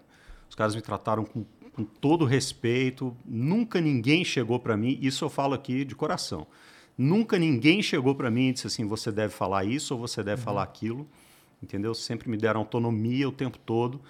E agora é, sempre ficou muito claro, e eu acho que isso é claro para todo mundo que, que passa por uma plataforma desse tamanho, é dizer o seguinte: é, você tem liberdade para falar, mas você é responsável por aquilo que você fala. Simples assim. Então, assim, sempre fui muito bem tratado, fiz todos os programas da casa, trabalhei com putz, todos os narradores, os comentaristas, fiz grandes jogos, fiz final de. É, é, fiz jogos de Copa do Mundo, fiz final de Libertadores, fiz. Enfim, eu fiz tudo que eu tinha para fazer, eu fiz. Agora, a principal coisa que eu fiz, isso, isso olhando a minha carreira em retrospectiva, a coisa mais legal que eu fiz na vida, o que eu, que eu posso dizer assim, isso é o principal. Eu fiz amigos, cara. Entendeu? Eu gosto de todo mundo. Você fala assim, tem alguém com quem você trabalhou que você não vai com a cara, que você não gosta? Pô, não tem, cara. Que bom, cara. Bom, Não tem, sacou? Assim, pô, claro que, que você tem mais identificação com um do que com o outro. Tem uns caras que têm um lugar especial no seu coração porque abriram portas, né? É, e, e- e- ajudaram a abrir portas. Então, pô, tem uns caras que são especiais. Tem uns caras assim que, que eu falo assim, pô, esse cara se precisar pular no buraco, eu pulo primeiro, depois eu pergunto por quê. É, e tem outros que a gente desenvolveu ali, parcerias menos, menos longevas e tudo mais. Mas só amigos, só fiz amigos, né? É, por isso que quando eu saí, eu disse assim, pô, cara, eu saí com o coração super leve, porque beleza, eu fiz bom, o que eu tinha cara. que fazer. Entendi. né? Pô, maneiro. Eu, a- assim, você obviamente se acompanhou aí Cruzeiro e Atlético esse ano e tem acompanhado e tudo. Aham. Mas tá no momento hypado, né, o futebol de Minas, né? Porque É. desde que o Ronaldo chegou lá, o negócio É, o clima lá, assim, vo- você que, que tá aqui, que, porra, tá nesse meio aí. O, porque assim, pra quem não tá lá, eu não sei direito o que, que tá acontecendo. É. Mas o clima lá com, esse, com essa campanha do Ronaldo e Cruzeiro lá, como é que é o clima lá por conta disso? Cara, é de um otimismo é, justificável, porque o Cruzeiro estava na UTI, entendeu? Estava nas últimas.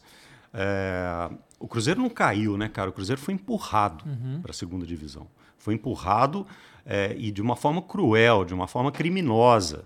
né? Os caras vilipendiaram assim, o, clube né, de um jeito vil mesmo. É, e estava num buraco que dificilmente sairia sozinho. Sairia sozinho. Então, eh, o projeto que o Ronaldo trouxe, eu acho que mais do que a grana, porque aí eu não, eu não tenho detalhes, né? Muita gente diz assim, ah, ele não pôs isso, ou ele emprestou, ou ele colocou, ou ele pagou barato ou pagou caro, eu não sei. Na verdade, eu não tenho detalhes sobre isso. Mas a credibilidade que ele emprestou ao projeto é muito grande. É muito grande. É, e isso é, transformou a forma como, como o Cruzeiro é, passou a temporada. Né? Na hora que se separou, é claro, existe um passivo enorme ainda que ficou com o clube, que eu não sei como os caras vão pagar isso, quem vai tomar mais ferro nessa história. Mas com relação ao futebol, o time renasceu. E aí renasceu né, de um jeito muito, muito humilde, eu acho. É, no momento em que admitiu que tinha uma equipe limitada para fazer para cumprir aquela etapa. O Paulo Pesolano chegou numa, numa coletiva um dia e disse assim: "Olha, o time que tem é esse. Os caras são operários. Então, não tem craque, não tem super destaque, não tem nada. Vai ganhar do Cruzeiro. É, os times podem ganhar do Cruzeiro, mas vão ter que suar para ganhar do Cruzeiro. É um time corredor e tal. Isso criou um movimento é, de integração com a torcida e de, de conscientização do time que levou o time até a performance que teve nesse ano. E eu tenho certeza absoluta que a, a, a energia da imagem do Ronaldo teve muito a ver com isso. Com né? certeza. É, que assim, o, o Ronaldo. e- uma das coisas mais legais disso, na verdade, eu acho, é que trouxe o Ronaldo mais pra perto do Brasil, né? Porque ele tava há muito tempo longe, né? Tava lá na Espanha, tem o time dele lá, tá quase a gente não via mais ele aqui. É, e ter um cara desse de novo próximo do futebol é, é muito legal. E é, eu acho que reumanizou a figura do Ronaldo Uhum. no Brasil. Isso, ah, é o cara que está aqui, que tem, um, que tem um projeto, que tem negócios aqui, que tem coisas aqui e tal. É, e é um cara que está tá se comunicando muito bem. Ele, ele tem esse dom, né? Ele se comunica muito bem, ele, é, ou muito precisamente, digamos assim. E ele está se comunicando muito bem, muito precisamente com a torcida do Cruzeiro. Então isso acabou criando uma, uma conexão muito forte, uma conexão muito forte. Mas- É engraçado porque assim, é, quer dizer, gente completamente diferente de, uma, de um grande fundo. completamente diferente, é personificado, É. né? É, é aquela figura.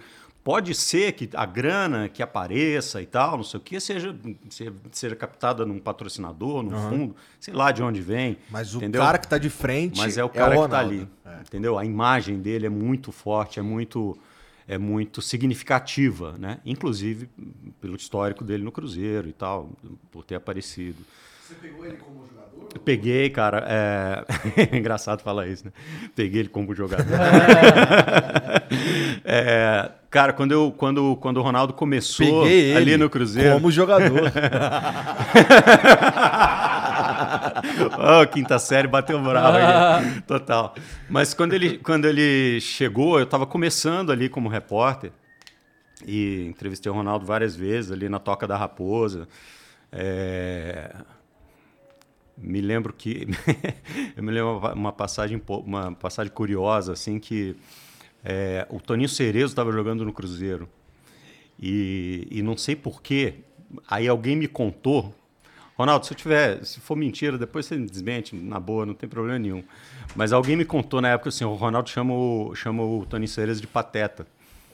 Por, por causa do jeitão do, do Cerezo. tal. O Cerezo é um dos maiores craques de todos os tempos e tal. E nessa época, ele estava jogando no Cruzeiro, teve essa passagem no Cruzeiro, né? É, aí eu, eu fui falar com, o- com o Cerezo na época assim, aí, estão te dando apelido de pateta, ele ficou puto da vida. Ah, tá. Quem é que tá falando? Eu falei, Ah, ninguém. Tá- Ninguém, tá deixa tudo- pra lá. Deixa ninguém, tá Deixa tudo certo. lá. Mas eu, eu me lembro, em 94, isso o Ronaldo provavelmente não vai se lembrar, mas eu me lembro muito bem, porque foi muito, muito marcante para mim. Uma das primeiras entrevistas, o Ronaldo foi vendido para a Holanda ali, se não durante a Copa, um pouquinho antes. É, não me lembro exatamente a data. Mas aí foi uma equipe holandesa fazer uma entrevista com o Ronaldo no centro de treinamento lá, em, em- lá nos Estados Unidos. E eu estava lá, e eu, eu traduzi as- essa, essa entrevista, porque os, os holandeses estavam fazendo em inglês, e aí eu traduzia a pergunta para o Ronaldo, o Ronaldo respondia, eu traduzia para os caras de novo e tal, porque né, em 94 a gente tinha acesso aos caras, né? ele terminava o treino, tinha uma famosa zona mista, todo mundo aparecia, conversava, era um outro, E quando que era um outro mundo. Cara, 2002 já foi um negócio um pouco um pouquinho mais diferente, assim. Já É. tinha, é, já tinha é, o acesso já era mais mais difícil, já era mais complicado. É, essas coisas foi por que mudando muito será? rapidamente. Eu acho que os jogadores foram ficando mais blindados. É que assim, é, eu nem en- enalteço a época em que era totalmente é, À aberto vontade, à vontade, porque o futebol se tornou uma indústria tão, tão, tão milionária, bilionária, tão grande, que alguma organização é necessária. Eu me lembro de estar no centro de treinamento e, e pediu o professor, entendeu? O Procópio, na época, Procópio Cardoso, e falou assim: professor, dá para tirar o fulano do treino, três minutos que eu tenho que gravar com ele? Tá porra. Aí o cara falava, vai lá, grava com ele lá, moleque. Vai lá, grava. Aí o cara gravava e voltava pro treino. Não, aí é, aí é Entendeu? esculhambado mesmo. Era muito, era muito. E eu acho, cara, que os jogadores, eles, eles foram virando. O, é, o jogador de futebol é o rockstar do século XXI. Eles, eles foram ficando, foram se tornando é, umas, uma corporação, cada um deles, entendeu? Então, em volta de cada jogador de futebol tem uma estrutura gigantesca, assim, tem um assessor, tem um empresário, tem um advogado, tem não sei quem. Tem o clube e tal. Então eles foram ficando mais difíceis, assim, de você sentar e bater papo com os caras. Eu tenho é, muitos jogadores, assim, eu gosto de contar essa história. Quando eu, quando eu estava no Sport TV fazendo. é, não vou me lembrar qual era o programa, mas era um dos programas que eu, que eu apresentei durante um tempo. E, e, e um dos participantes frequentemente era o Carlos Alberto, Carlos Alberto Torres, o capitão. Então eu sentava com o capitão, depois que terminava o, o programa, em frente ao, ao Sport TV tem uma lanchonete, a Casa do Alemão e tal. E ele gostava de comer um sanduíche lá de, de linguiça com queijo e tal. Então a gente saía do programa e frequentemente sentava ali.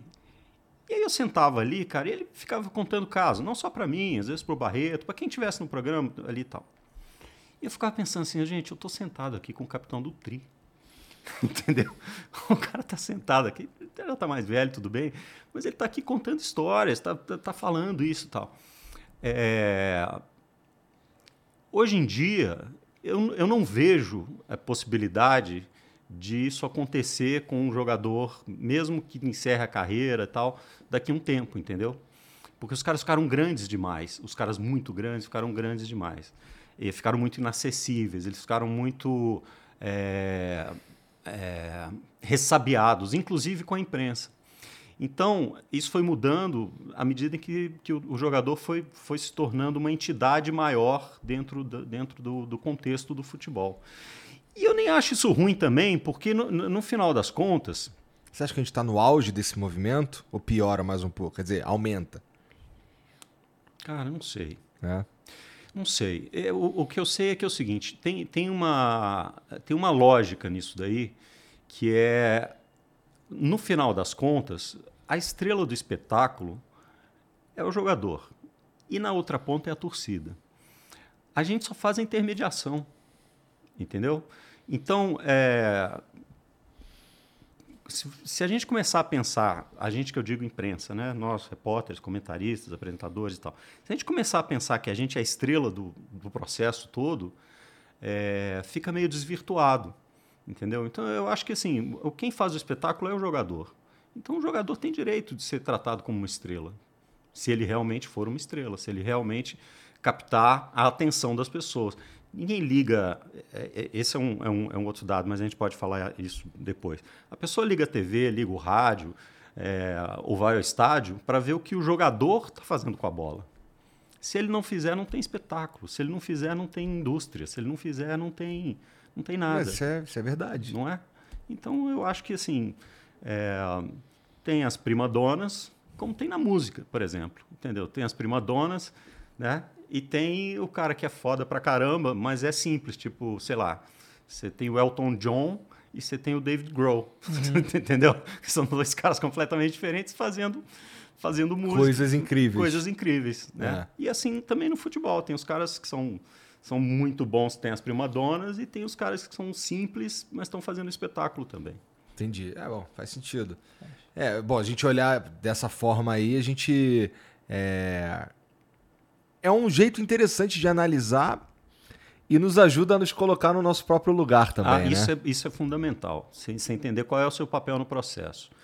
É, eu, eu, eu tenho isso com muita, com muita clareza. Meu papel no processo é contar a história, entendeu?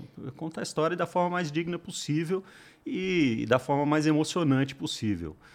É, claro que tem um componente de entretenimento nesse negócio, porque afinal de contas é uma, é uma relação de paixão, mas é uma relação de entretenimento. Né? O cara tá vendo futebol para se entreter e tal, embora muitas vezes ele acabe ficando mais puto da vida, porque o time dele não fez aquilo e tal. Mas é uma relação muito íntima que tem ali.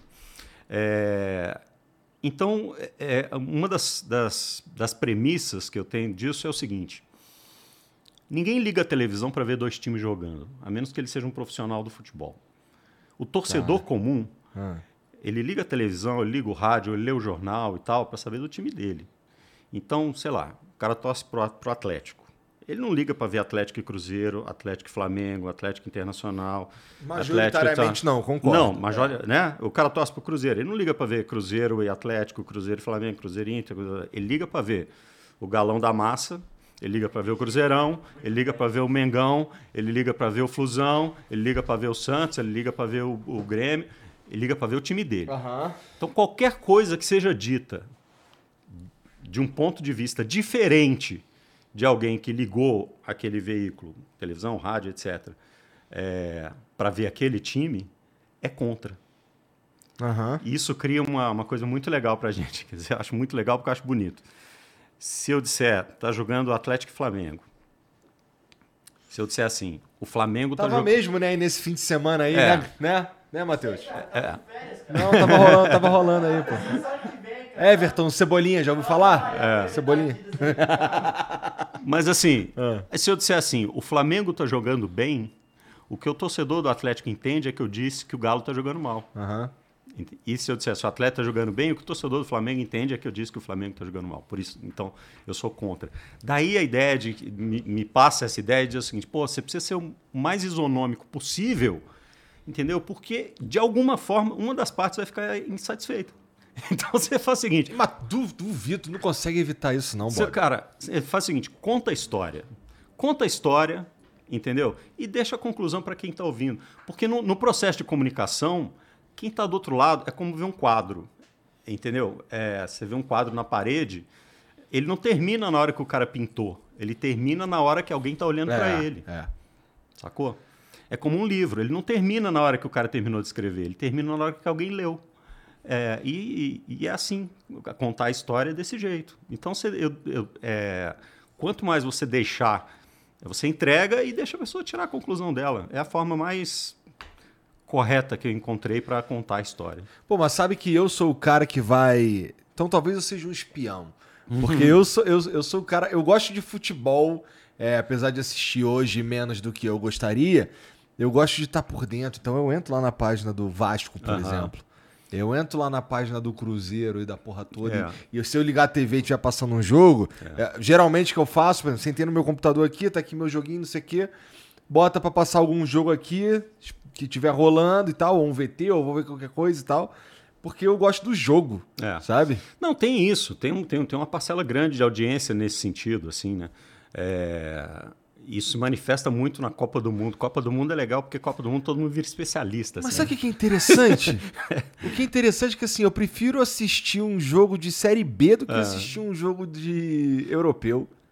É, não entendo muito de futebol europeu. Não, então, é, é- assim, você tem. É, é- é que nem você. É que nem você escolhe uma série pra ver, entendeu? Você, é, você gosta mais desse tipo de série do que daquele, entendeu? Você gosta mais de sci-fi do que série policial. Você gosta mais de, é, de terror do que comédia. Enfim, isso é absolutamente normal. Mas, assim como nas histórias, você elege um protagonista, você elege alguém que vai te acompanhar durante a história. Quando você liga para ver um jogo que não tem nada a ver, um jogo, sei lá, um jogo da série C que você quer ver, rapidamente você é cap- capturado por uma preferência. Você, você vai ver a, a Casa de Papel. É, ele é desenhado para você torcer para os bandidos lá que estão tentando e tal, não sei o quê. Aí você se identifica com aqueles personagens e tal. E de repente pode ter alguém que está se identificando com a, com a inspetora lá, entendeu? Ou com o cara que está tentando. Pô, mas eles fazem os policiais ser bem burro pra não É, ninguém se exatamente. identificar com eles. É direcionado para É. isso. Quando você vai ver um filme, é, ele é direcionado para você gostar do protagonista, Aham. né? Eventualmente, você pode se apaixonar Pelo é, pelo, pelo, pelo antagonista. E aí depois você vai descobrir que o protagonista é o bad guy, Sim. como é o caso de Darth Vader. Cara, isso. Né? Cara, você tá falando. É, é isso aí que você acabou de falar é o que Star Wars é. Exatamente. Porque Star Wars inteiro é sobre Darth Vader. É, exatamente. Tudo. É a história Só que, dele. cara, quando eu vi a primeira vez a primeira trilogia, eu não me liguei nisso. É. Sabe? Não me liguei. E aí, assim, a gente vê quando ficou ruim, quando deixou de ser o Darth Vader protagonista. né? Exatamente.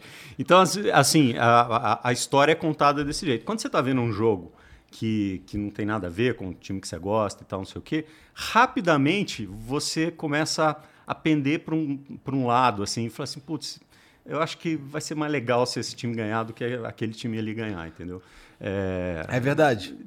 porque, porque faz parte do jogo. Então, por isso que eu digo assim, se- mesmo sendo um jogo que não tenha nada a ver, você não, você não assiste ele olhando para os dois lados, a menos que você esteja ali para contar a história, verdade. entendeu? Aí eu acho que você tem que ter verdade. uma visão, uma visão mais ampla.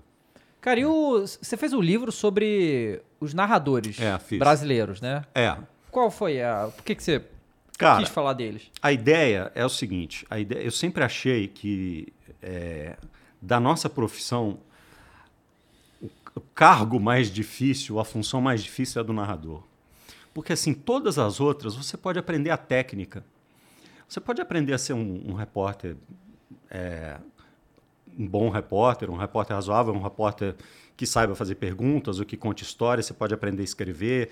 Aí vai ter gente que escreve melhor, gente que escreve pior, tem gente que pergunta melhor, gente que pergunta pior, gente que apresenta melhor. Tem, tem aí tem as variações. Mas você pode aprender essas técnicas, né? Você pode buscar isso. Narrador, não. Ou o cara tem o dom de fazer aquilo, e aí ele desenvolve aquele dom, ou ele não tem, é, na, minha, na minha percepção. O narrador, ele é um repentista. Ninguém aprende a ser repentista. O cara tem um, tem um dom. Por que que eu falo que ele é um repentista? Pega, pega o, o cara do cordel lá, do, do- do- do repentista, ele está contando aquilo ali, dando um ritmo, trazendo uma emoção para você, é, te prendendo naquela história enquanto a história está acontecendo. É exatamente o que o narrador faz. Ele está prendendo a sua atenção, ele está te dando informação, ele está fazendo seu coração bater mais rápido, é, ou segurando um pouco aqui, é, enquanto a história está acontecendo. Então o cara tem que ser muito foda para fazer. Verdade. Então eu, eu, eu sempre tive um- uma, uma admiração muito grande pelos narradores. Aí, na minha experiência trabalhando com narradores, eu percebi que cada um deles tem uma, uma dinâmica diferente. Entendeu? É, é como se fosse. é imaginando que eu, que, eu, que eu fosse a banda de apoio e tem cada cantor tem a sua especificidade. E eu pensei assim, cara, é, será que tem alguma congruência entre esses caras? assim é, E resolvi pesquisar isso. E aí fui, fui, cheguei nesse formato. E chamei sete dos narradores que eu acho que, que tinham perfis eh, diferentes entre si e, e- e que, evidentemente, eram meus amigos com quem eu tinha trabalhado, exceto o Silvio Luiz, com quem eu não tive a sorte de trabalhar. É, e fiz um livro de entrevistas com ele. Então tem o Galvão, tem o, o Kleber, tem o Luiz Roberto, tem o Rogério Corrêa, que foi meu parceiro durante muito tempo, tem o J. Júnior, tem o Silvio Luiz e tem o. ah, hum, ah, ah, que vergonha se eu esquecer um aqui. É, parará, pará, pará, Peraí. Tem o Silvio, tem o J. Júnior e, e o Kleber. Vou esquecer logo o Kleber. Kleber, beijo, te amo, cara. Então, assim, é, e tem o Kleber. É, e cada um deles tem uma, uma mecânica de trabalhar que é muito legal, entendeu? Então, tem um, especificamente, que, tipo, a bola passou do meio de campo. Se você estiver falando, ele começa a ficar nervoso. Porque ele gosta de construir a jogada desde o início. E é muito, o torcedor não percebe isso nos narradores. Às vezes fala assim: ah, o cara gritou o gol de um time com mais emoção do que gr- gritou o gol do outro time. E não é o gol de um time ou o gol do outro time, é o gol. Porque tem o gol que tem uma história inteira para contar. Ele começou no meio de campo, teve uma jogada, teve um lance, aquilo vai crescendo, crescendo, crescendo, crescendo até o lance do gol. E tem um gol que é uma bola pingada, ah, pingou a bola na área, é gol. Entendeu? Então tem, por exemplo, tem esse narrador que se passar ali do meio de campo, ele começa a ficar angustiado, começa a olhar para o comentarista e fala devolve, devolve, devolve. E aí você tem que devolver rápido para ele, porque senão ele vai perder aquela dinâmica e tal. Tem outro que o mundo pode estar caindo dentro da área, se você estiver no meio da frase, ele está tranquilaço. O problema é seu. Se eu perder o gol, você que... A culpa é sua. A culpa é sua, entendeu? Porque a gente vê muito narrador, é, É. comentarista que começa a comentar e fala, ah, não, vai lá, né? Porque É sente que vai porque é acontecer alguma recomendável. É. Porque assim, é muito mais importante para a audiência. Você pode estar falando da coisa mais relevante do mundo, é, do ponto de vista da análise. É muito mais importante para a audiência é, A narração gol, do gol. a narração do gol do que aquilo que você está falando. Sim. Porque é o objetivo do jogo, entendeu? Então é preciso o comentarista ter essa humildade de dizer assim, eu, eu- qualquer coisa que eu esteja acrescentando não é tão importante quanto o lance do gol. Então, é claro que depois de 25 anos, é, você começa a ver uma jogada. Tem, tem hora que não tem jeito. A, a bola está no meio de campo, o cara dá uma esticada, o cara bota ali de cabeça, entra. é, como foi o gol do Flamengo, por É, exemplo? Entendeu? O, o zagueiro. né, Jogou lá. Jogou na área, o Cebolinha foi lá e, e- e fez o gol. Às vezes tá, a bola está no meio de campo, não dá tempo de você terminar a frase. Aham. Então isso acontece com alguma frequência. Mas, assim, é preciso ter, ter humilda- a, a humildade de perceber que, assim, por mais relevante que seja a informação que você esteja dando, a explicação, ou qualquer coisa que você esteja falando, é, você viu uma jogada que é promissora, para. Pode não dar em nada. E aí depois você termina de falar o que você tiver, tiver- tiver que falar, entendeu? É, é- é- parece fácil é, falando assim, mas muitas vezes a gente se perde. Né? Não, é- não foi nenhuma, nem duas, nem três vezes que eu estava no meio da frase, saiu a jogada de gol e o cara perdeu o gol por minha causa e eu tive que falar, pô, foi mal, velho, desculpa. Entendeu? Alguns lidam bem com isso, outros assim, Mas, Bob, tem umas, tem umas situações engraçadas, né? Por exemplo, eu acho que um dos gols mais marcantes do Kleber é aquele. Olha o Romarinho! Que ele quase perdeu o gol, né? Na verdade, tipo, já tinha perdido. É. uma narração que, né, que ficou pra história. E tem outras, assim, que. Você lembra que nasceram da pura cagada? Cara, é, tem, tem, tem, tem, tem muito folclore a respeito disso. As pessoas não, não, não, não fazem ideia da quantidade de coisas que acontecem enquanto você está transmitindo um jogo de futebol. É muita gente envolvida no processo, muita gente envolvida no processo, e frequentemente tem três, quatro, às vezes cinco pessoas falando ali no ponto, o cara está narrando e tal. Tem, tem o diretor do caminhão, tem o diretor da transmissão, tem, às vezes tem o cara do áudio, tem não sei quem. É, então, especialmente para o narrador, é como se ele tivesse, ele tem que coordenar aquilo tudo e ainda por isso que eu acho que o cara é foda. É, e ainda tem que contar uma história e prender a atenção de todo mundo. Então, é, é, assim, é, às vezes acontece, e, e não sei se é esse o caso, mas às vezes acontece do diretor estar falando alguma coisa, dizer, ó, daqui a dois minutos você tem que, tem que chamar um texto ou tem que fazer alguma coisa assim, porque a gente vai passar para a rede e a gente vai passar. O cara está dando uma informação ali e o cara para de narrar durante um segundo para prestar atenção no que está acontecendo e aí sai um lance de gol e o cara tem que fazer fazer essa dar essa volta, né? Tem uma história muito engraçada é, que é atribuída ao Fiore Gigliotti, um dos maiores narradores de todos os tempos de rádio, e ao, ao eu acho que era o Ricardo Capriotti, se eu não me engano. Se não for, me perdoem também mais uma vez. Que é o famoso gol, é, gol do Corinthians, que o, o Fiore está narrando o jogo e tal, não sei o quê, aí ele abaixou para ler um texto, texto, texto de comercial. Nas casas, não sei quem, pernambucanas, parará, parará, parará, parará. Aí a pouco ele fala assim, entra o plantão falando assim, gol. Aí ele fala assim, gol aonde? Aí, Fiore.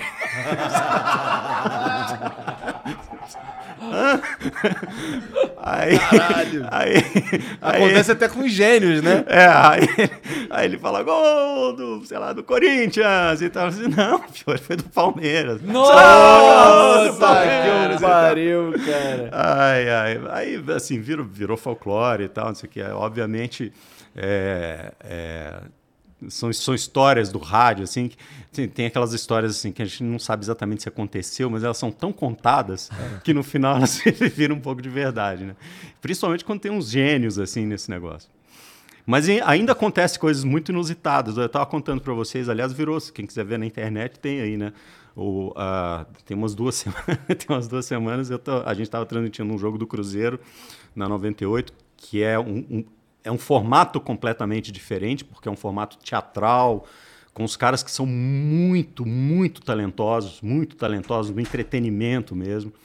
E o nosso narrador, que é o Guilherme Melo, é um gênio. Ele é um gênio. Um cara que pô, ele, ele bota imitação no meio da, da narração. Aí ele tá lá no meio da narração, ele começa a narrar num, num, num portunhol esquisito e tal. Ele faz umas coisas muito loucas. Aí agora eu vou narrar de trás para frente. Ele é um gênio do entretenimento. Aí nesse dia em especial, é, ele tem, assim como eu, intolerância à lactose. E nesse dia, a gente tem um patrocinador que manda lá milkshakes, etc. Tal. Aí eu falei para ele, falei assim, é, é, Milton, a gente chama ele de Milton, não, não, não toma esse negócio que vai te fazer mal, velho. Não, pode deixar aqui, tá tudo bem, tá tudo certo e tal, beleza. Isso no ar, a gente no ar, né? E, e eu, eu falando, cara, não, não, vai, não vai dar bom isso aí. Não, tá tudo certo, tá tudo beleza. Tá. Dois minutos do segundo tempo. Ele tá narrando bola com fulano de tal, sobrou pra não sei quem, não sobrou pra ninguém. Suando frio já. Ah, não, eu vou ter que ir pro banheiro. ele levanta aí, tá, na- tá na internet, todo mundo. viu. Aí levanta e sai do estúdio, cara. Aí eu fiquei assim, cara, eu avisei pra ele. pra Aí todo mundo caiu na cagada. Ah, o cara saiu pra cagar no meio do jogo, cara. Ah, e aí todo mundo achou que era encenado. E não era, era de verdade. Porque ele, é- ele, é, ele é assim, ele é um cara genial, absolutamente genial. Aí daqui a pouco. Eu tô vendo, aí a gente tá ali naquela coisa, o jogo tá rolando, aí eu, eu tô vendo, putz, vai sair um escanteio, aí bola na área, a bola pingando, eu falei, cara, vai sair o gol, vou ter que narrar esse gol aqui, né? Aí, pô, a bola tá na área, tá pingando e tal, não sei o que, aí não saiu nada, aí a gente chamou um outro cara, o nosso produtor que também é narrador, falou assim, ó, narra aí até o Guilherme voltar. Ele volta? Aí ele volta, ele volta, depois de uns 10 minutos ele volta, Não, agora eu tô aliviado, agora eu tô aliviado, Ah, então segue o jogo. O que, que eu perdi, né? Mas são coisas, assim, são, são, é, é, é, são coisas que hoje são. é, a gente vê isso com extremo bom humor e no formato da rádio cabe, no formato da nossa rádio cabe, porque são, são, são, são talentos para entretenimento e, e a, a jornada esportiva que a gente faz ela é voltada para esse, para esse tipo de entretenimento, né? para captar a pessoa. é, pela alegria de estar ouvindo, independentemente do jogo tá bom, do jogo tá ruim, o cara tá se divertindo ali vendo aquilo. Mas que há, há 15, 20 anos seria impensável uma coisa como essa. eu lembro do jogo do. Aquele Brasil-Argentina da Anvisa. É. Que o Galvão teve que segurar aquela transmissão sem jogo. E, É. e assim, eu. É porque agora a gente tá muito próximo, então eu fiquei prestando atenção nisso, cara. Que, cara, que ele fez. é, Aquilo ali que ele fez não é normal. Não, Sabe? Não, não. é. O Totalmente preparado, aconteceu do nada. Nunca tinha acontecido um negócio daquele. É. E ele segurou a porra da transmissão. O Galvão é um gênio, cara. O Galvão é um gênio. Muita gente fala dele, muita gente é, tem, tem esse, essa, essa, ah, essa indústria de haters, né? De, de falar assim, ah, cara não sei o que e tal.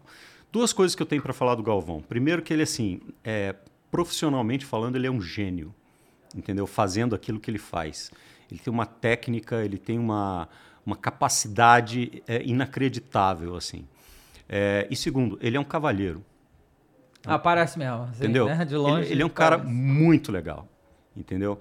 É, o primeiro jogo que eu fui fazer com ele, é, eu, claro que, que eu, que eu tava nervoso, já, já tinha feito milhares de jogos e tudo mais, mas, pô, é o primeiro jogo com o Galvão e tal. E aí o elenco desse jogo era, era, era o Galvão, o Arnaldo, que é um outro amigo querido, que se tornou um amigo querido. Nossa, Coelho. Arnaldo César Coelho. Paulo Roberto Falcão e eu Não, só monstro, né? entendeu? É, Tino Marcos e Mauro Naves. Aí era o primeiro jogo, que eu ia Era esse fazer. pra juntar toda É, essa seleção, galera. Era, era jo- não, não. Era, Não era era um seleção? jogo, era um jogo de Libertadores. Tá. Caramba. Entendeu?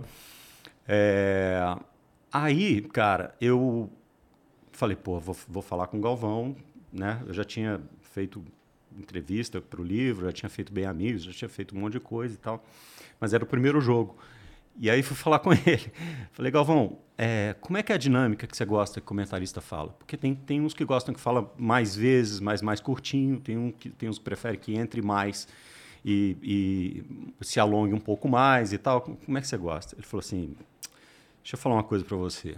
Os comentaristas da transmissão são você e o Falcão. Você não caiu aqui de paraquedas. Você sabe exatamente o que você tem que fazer. Vai lá e faz.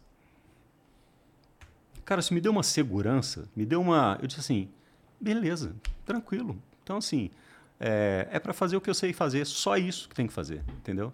E, e isso me deu uma segurança muito grande e eu sou muito grato é, a ele pelas, né, pelos toques, muitas vezes e tal.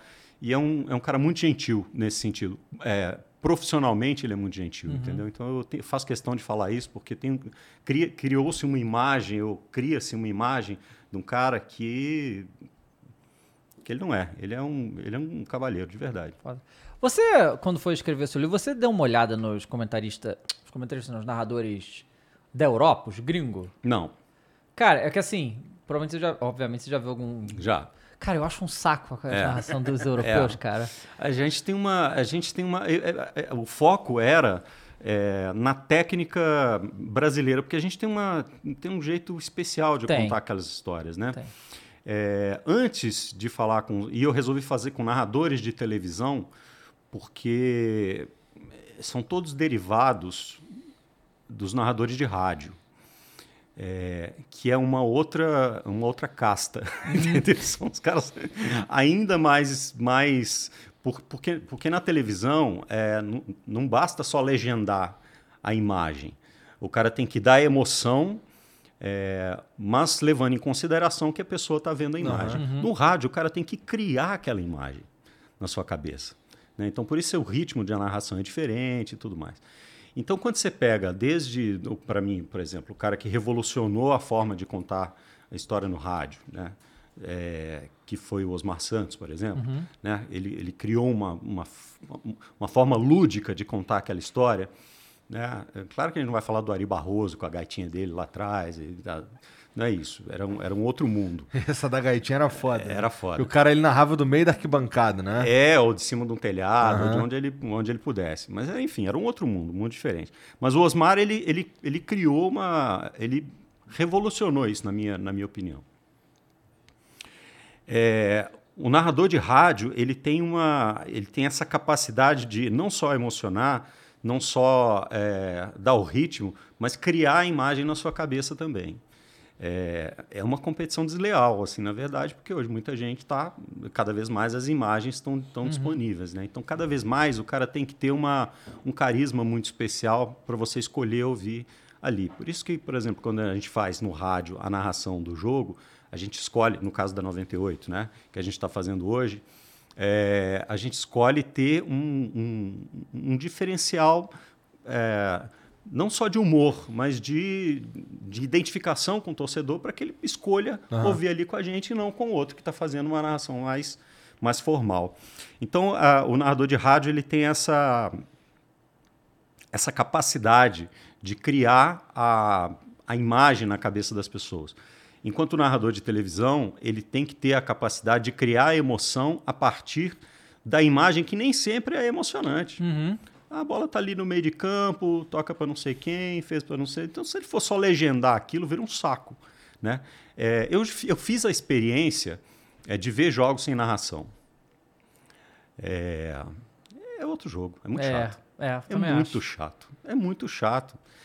É porque, assim, é- o, o narrador é como se fosse o cara sentado do seu lado, né? Te contando o que está acontecendo. O comentarista é o cara com quem você vai discordar a maioria das vezes, entendeu? Você quer... Você, ah, se os caras acham isso, está errado. Ou se você disser alguma coisa que ele concorda, ele fala assim, é, com isso aí eu concordo e tal. Então, é um bate-papo que você tem ali entre a audiência e o, e o, o- o- quem está contando aquela história. Sempre lembrando que eu gosto de dizer, a história quem faz é quem está jogando ali, né?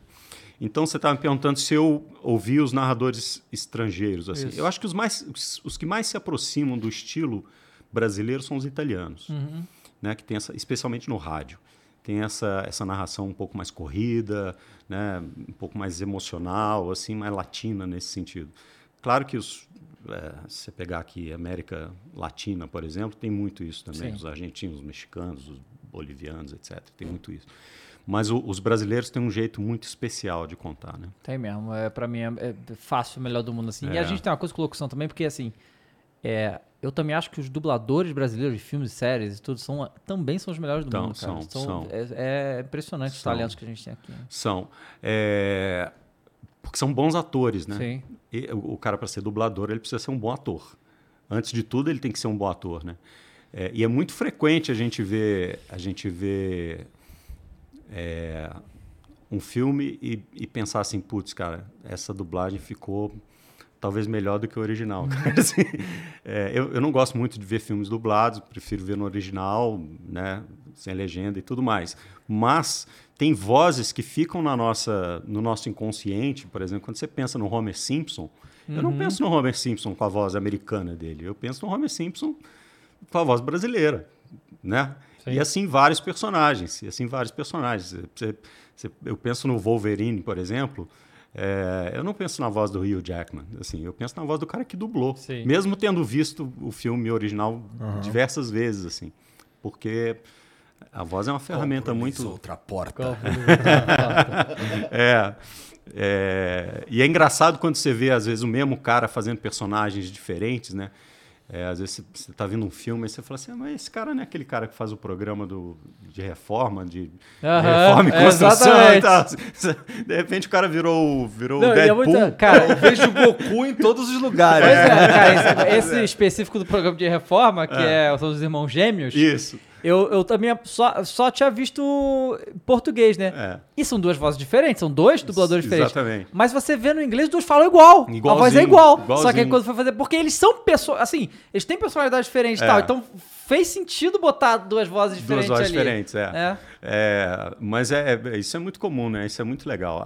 Eu acho quem tem esse dom é, de modular a voz a ponto de alguém ouvir e, e se emocionar com ela, seja cantando, seja falando, seja dublando, seja, enfim, contando uma história, o que quer que seja, isso, isso, é, um, isso é um dom divino, assim. É. Foda. Tá?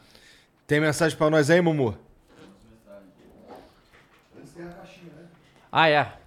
Cara, esse daqui é um presente da nossa patrocinadora pra você, tá Opa. bom? Fica à vontade aí. Você levar pra casa, curtir aí Obrigado. qualquer coisa. Depois eu vou, vou olhar tudo que tem aqui dentro. Tá. Tem camisa, tem boné, tem uma garrafinha. Isso. Muita coisa legal. Obrigado. Super Valeu. obrigado, galera. É, o Alê Salvador mandou. Salve, salve família. Aí, Bob, muito maneiro ouvir sobre sua trajetória fora do futebol também. Sobre a conexão entre música e futebol. Qual a melhor história que você conhece? Pode ser brasileira ou gringa. Abraço. Putz, a melhor história é, de futebol, cara, talvez não seja a melhor, mas, é, mas assim, foi a história mais mais estranha da qual eu já participei, Ah. que foi a final da Copa de 98 na França. Primeiro que tem uma coisa muito engraçada. O, o, o, a- o estádio, não sei se é ainda assim, porque eu não voltei lá depois. Mas o estádio, ele tinha, sei lá, não me lembro, seis, sete andares de estacionamento. Em cada um tinha é, letra A, B, C, D, F, né, etc. Só que o A do, do primeiro andar não ficava exatamente em cima do A do, do, do segundo ou do terceiro, etc. Não me perguntem por quê, não sei. Eu sei que eu cheguei lá, parei o carro com a equipe e tal, não sei o que, fomos fazer o jogo. Depois eu conto a história dramática, isso é só a piada. Na hora que a gente saiu, que terminou a transmissão, aquela né, decepção e tal, não sei o quê, eu não achava o carro nem por um cacete, não achava o carro porque eu não sabia. Eu, sa- eu sabia assim, não, eu tô no ar, mas eu não lembro o andar. Então a gente ficou Que tipo, merda, umas caramba. duas horas andando no estacionamento para tentar achar o ar do, do, do, do raio do estacionamento para sair, depois para sair do estádio, a cidade fechada, né, a festa da França, aquela confusão toda. Mas a- Inferno daquela festa da França. Aquele inferno daquela festa da França. E a, a história foi o seguinte, e muita gente compartilhou disso. Na Copa do Mundo, como todo mundo sabe, repórter não fica no campo. Repórter fica na tribuna, é, assim como o narrador tem as posições de comentarista, então é, fica ali o- normalmente um narrador, um comentarista um repórter. Bom, eu era um dos repórteres ali. Quando saiu a escalação, a gente já sabia a escalação do Brasil de cor. Quando saiu a escalação, agora dá a escalação, tal, não sei o quê. É, uma repórter de uma rádio inglesa, eu me lembro, que era uma rádio inglesa e era uma repórter do meu lado, me pergunta assim: por que, que o Ronaldo não vai jogar? Aí eu disse para ela assim: tá maluca? O Ronaldo vai jogar? Claro que ele vai jogar. Ela falou assim: não, não vai jogar não. Olha a escalação aí no papel. Eles tinham distribuído um papel. Aí no papel tava o Edmundo. Cara, foi uma ação. é, eu nunca vi uma coisa tão coordenada assim. Parece que todo mundo viu ao mesmo tempo. Levantou todo mundo, todo mundo, todos os repórteres que estavam naquela sessão, e todo mundo saiu voando, porque a sala de imprensa ficava no andar de baixo da tribuna. E todo mundo descendo para tentar saber o que estava acontecendo ali. Então eu desci naquele bolo Caraca, ali também. doideira. E ninguém sabia o que estava acontecendo ainda, né? Na, naquele, naquele momento. Pelo menos as rádios não sabiam o que estava acontecendo. Bom, quando eu cheguei na sala de imprensa, todo mundo tentando descobrir ah, o que, que aconteceu, por que, que o Ronaldo não vai jogar, por que, que vai entrar o Edmundo, por que, que vai não sei o quê. Eu tinha um amigo que eu fiz durante a Copa, que ele era o assessor de comunicação eh, da FIFA para a seleção brasileira, ou para os jornalistas brasileiros, chamado Ricardo Setion. Um cara muito legal, muito legal. Eu peguei o telefone e liguei para o Setion. Falei, cara, o que está acontecendo? Ele falou, aí, aí ele falou para mim assim, assim, eu tô no vestiário, eu não posso falar nada. E desligou o telefone na minha cara. Aí eu pensei, pô, alguma merda deu, alguma merda deu. No meio do caminho, chega um papel escrito à mão, assinado pelo Américo Faria e pelo Zagallo, explicando ou dizendo que o Ronaldo tinha tido um problema no tornozelo e que ali que tava, tinha sido reavaliado e que iria para o jogo. Aí, beleza. Ah, então foi o que aconteceu e tal, não sei o quê. Aí saiu uma nova escalação com o Ronaldo, a gente subiu, todo mundo subiu para a tribuna, deu a escalação, o Ronaldo entrou em campo. Bom, todo mundo sabe o que aconteceu. Nós ficamos sabendo. Aí, Você assim, chegou pra repórter inglês depois. Não falei que ele ia jogar não, não falei. Mas assim, é, deu, deu, é, nós ficamos sabendo ali, aí eu não sei se, se, se outros veículos ficaram sabendo antes ou depois ou, e tal, mas o que tinha acontecido realmente com o Ronaldo, né, depois todo mundo ficou sabendo a história, da convulsão e tudo mais, etc., depois que o jogo acabou entendeu? Mas, assim, é, o, o drama que aconteceu ali antes do jogo, aquela, a, tensão que aconteceu antes do jogo, assim, da imprensa do mundo inteiro se levantar e ir para o mesmo lugar para tentar descobrir o que estava acontecendo, foi um negócio assim que, que me marcou bastante assim na carreira, assim. Porra. Nossa, imagino, né? É. Que loucura. É uma história muito e, de- e no final das contas ninguém sabe exatamente o que aconteceu, né? E acho que dificilmente saberemos. Cara, sinceramente, falando com várias pessoas que já estavam lá em 98, nem eles sabem direito o que aconteceu. É. Esse que é o negócio. Ninguém sabe. Parece que, assim, também já passou muito tempo, mas hoje em dia, tudo naquele, naquela noite ali, naquele prazo, É. ficou muito doido na cabeça de todo mundo. Assim. É. É, o Ronaldo falou que ele passou, só passou mal, assim, É, mas ele é nada. o que menos vai saber o que aconteceu, É, pô. é. É, ele passou mal. E eu, eu acho que Ele assim. falou que ele tava, É. de repente ele passou mal. É, e aí a história, né? Aí, assim, é, o Edmundo, e aí eu acredito nessa história, né? O Edmundo tá lá já concentrado, pronto para entrar e tal, não sei o quê. E aí o Ronaldo chega no vestiário, e aí o Zagallo disse, não vai jogar o Ronaldo, e aí o Edmundo fica puto e tal, Aham. aquela coisa. Eu acho bem possível que isso tenha, tenha Claro. acontecido mesmo, porque, né, afinal de contas, o cara tava focado para fazer aquilo ali. Mas, enfim, virou, virou uma... É uma dessas brumas que vão ficar É, eternamente é.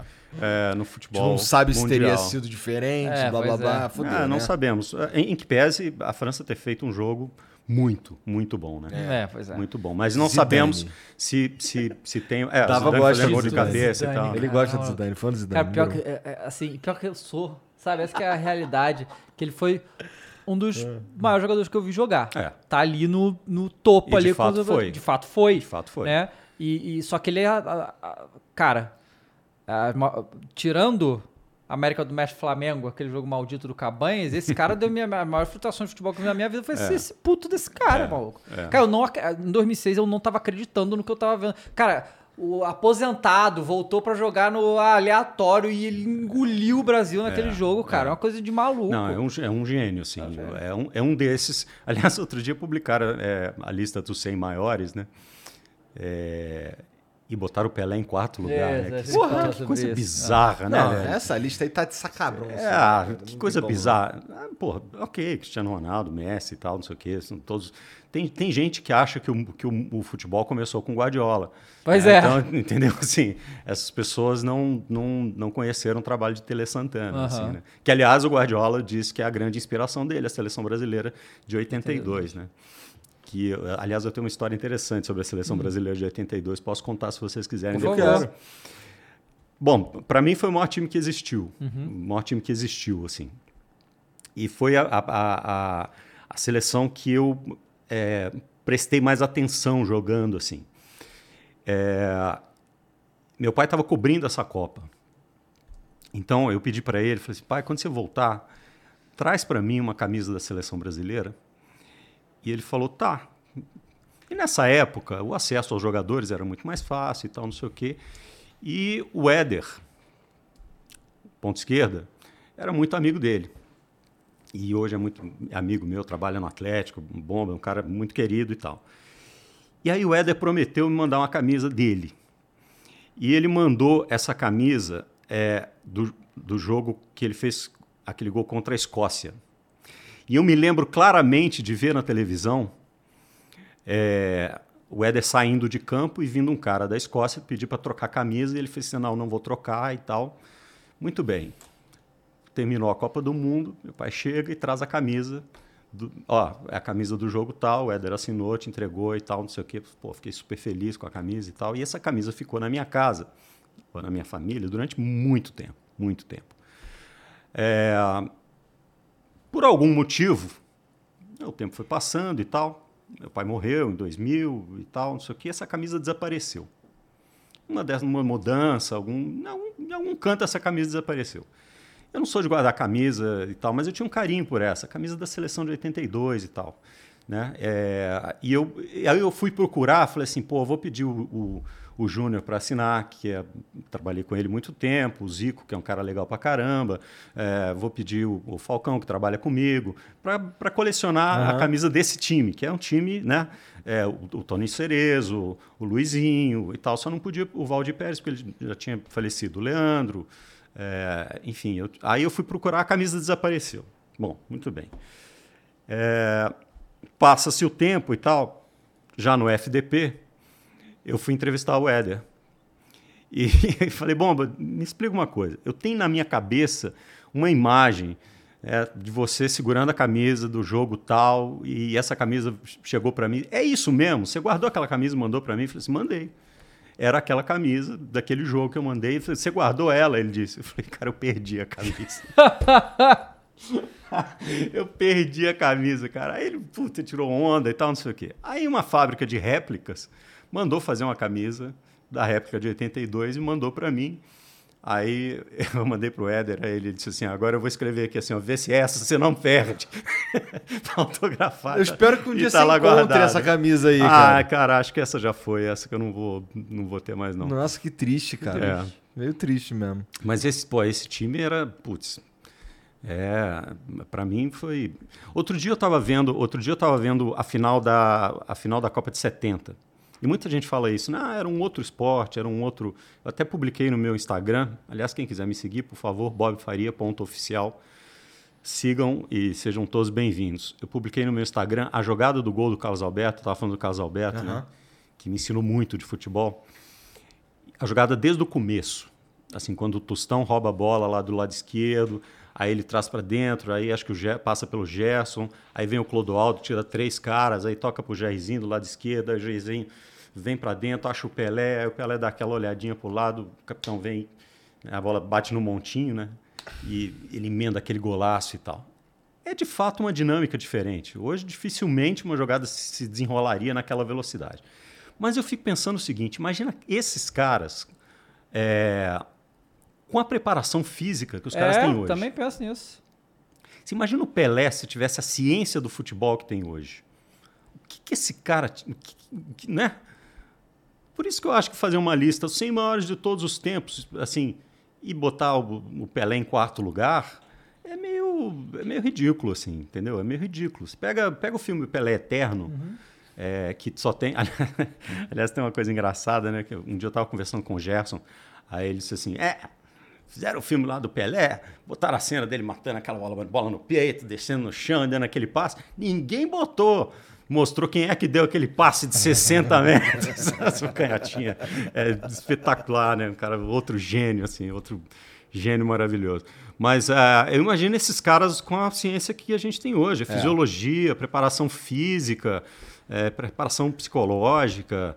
Pô, os caras, os caras se preparavam fazendo polichinelo, era um É, negócio meio, é. entendeu? É um negócio meio louco. Eu acho que eles seriam imbatíveis, como Sim. foram na época porque deles. se, cara, se, se, assim, se a gente já conhece que, independente de qualquer coisa, eles tinham talento, É. isso e, e tudo que o, o- a gente faz com a ciência do esporte é potencializar o talento dos caras, imagina. Tem um vídeo que- na internet, não sei se vocês já viram, que é assim, mostra as, as jogadas dos principais jogadores da atualidade. Tipo, tem o Cristiano Ronaldo fazendo um gol de cabeça. Aham, subindo. e o Pelé fazendo tudo- E aí tem o, e o Pelé já fez Já- todas aham. elas. O Pelé fez todas elas, É. entendeu? É. Então, assim, o cara já fazia aquilo e, eu- e os caras estão fazendo agora uma ou duas, Sim, né? sim, então, sim, sim, sim. esse é fora de série. Qualquer lista dos melhores do mundo, de todos os tempos, devia começar no segundo. Pois é, também acho. Entendeu? Também acho. Sem, sem, sem, sem dúvida alguma. Ô, Bob, mas a pergunta que eu acho que o cara fez, que na verdade fui eu que fiz, era, era a pergunta sobre a conexão entre futebol e música, assim. Qual que é a história mais maneira, assim, que... Não sei se um músico que gostava muito de futebol ou vice-versa, assim, uma conexão entre música e futebol. Ah, cara, eu não, eu não- é engraçado, assim, são universos para mim, tirando, tirando a, a- tirando o fato de, de de serem geradores de emoção.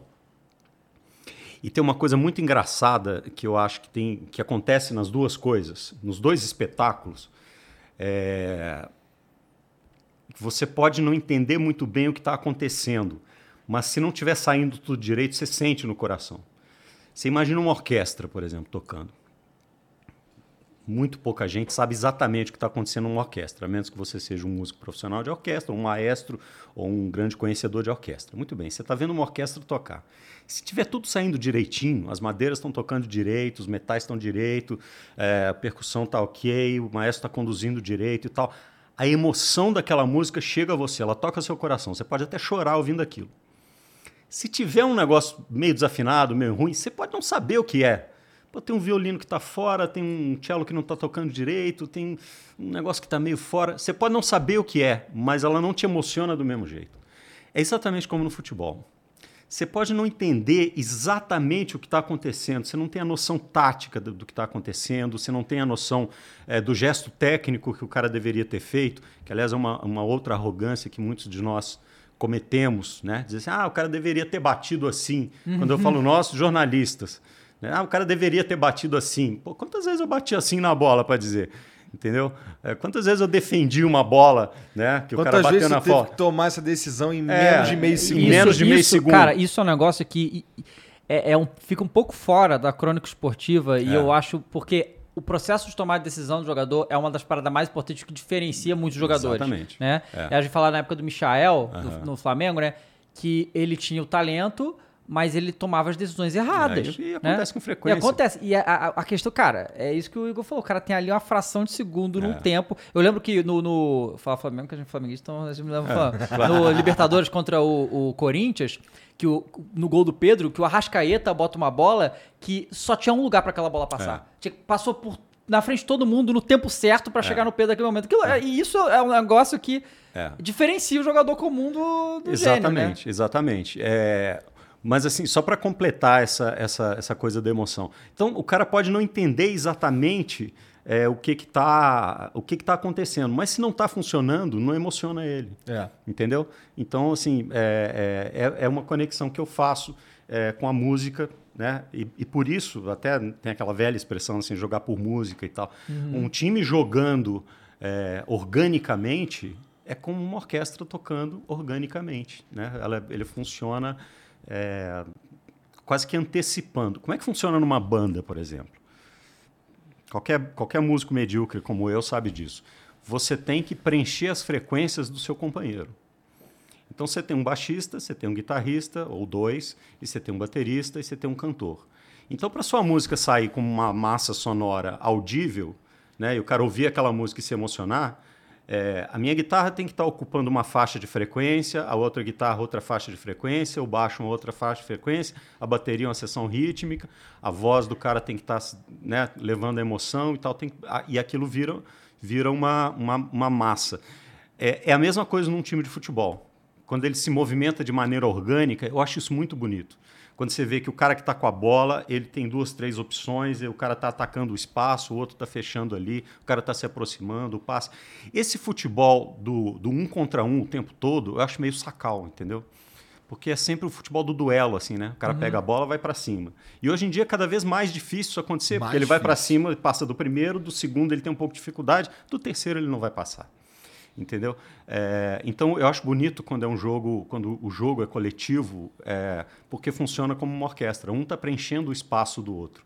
Eu acho que é, é a conexão mais próxima que eu faço entre música Tá. é, e futebol. Maneiro. Gostei dessa análise, cara. É. É, o Big Fish mandou. Fala pessoal, Bob, como foi a chegada do movimento das SAFs em Minas? O Ronaldo praticamente salvou o Cruzeiro da insolvência e agora dizem que o Atlético vai pelo mesmo caminho. Ih, Isso vai rapaz. colocar o futebol de Minas novamente em posição de igualdade com o eixo Rio-SP? Um abraço. Um abraço. É, cara, eu acho o seguinte. Primeiro que eu sempre tive um pouco de, com perdão, eu sempre tive um pouco de, de preguiça dessa coisa, de pensar assim, ah, o eixo. Parece uma coisa meio Segunda Guerra, né? O eixo contra os aliados e tal e tal. É, eu acho que há momentos de protagonismo de todo mundo.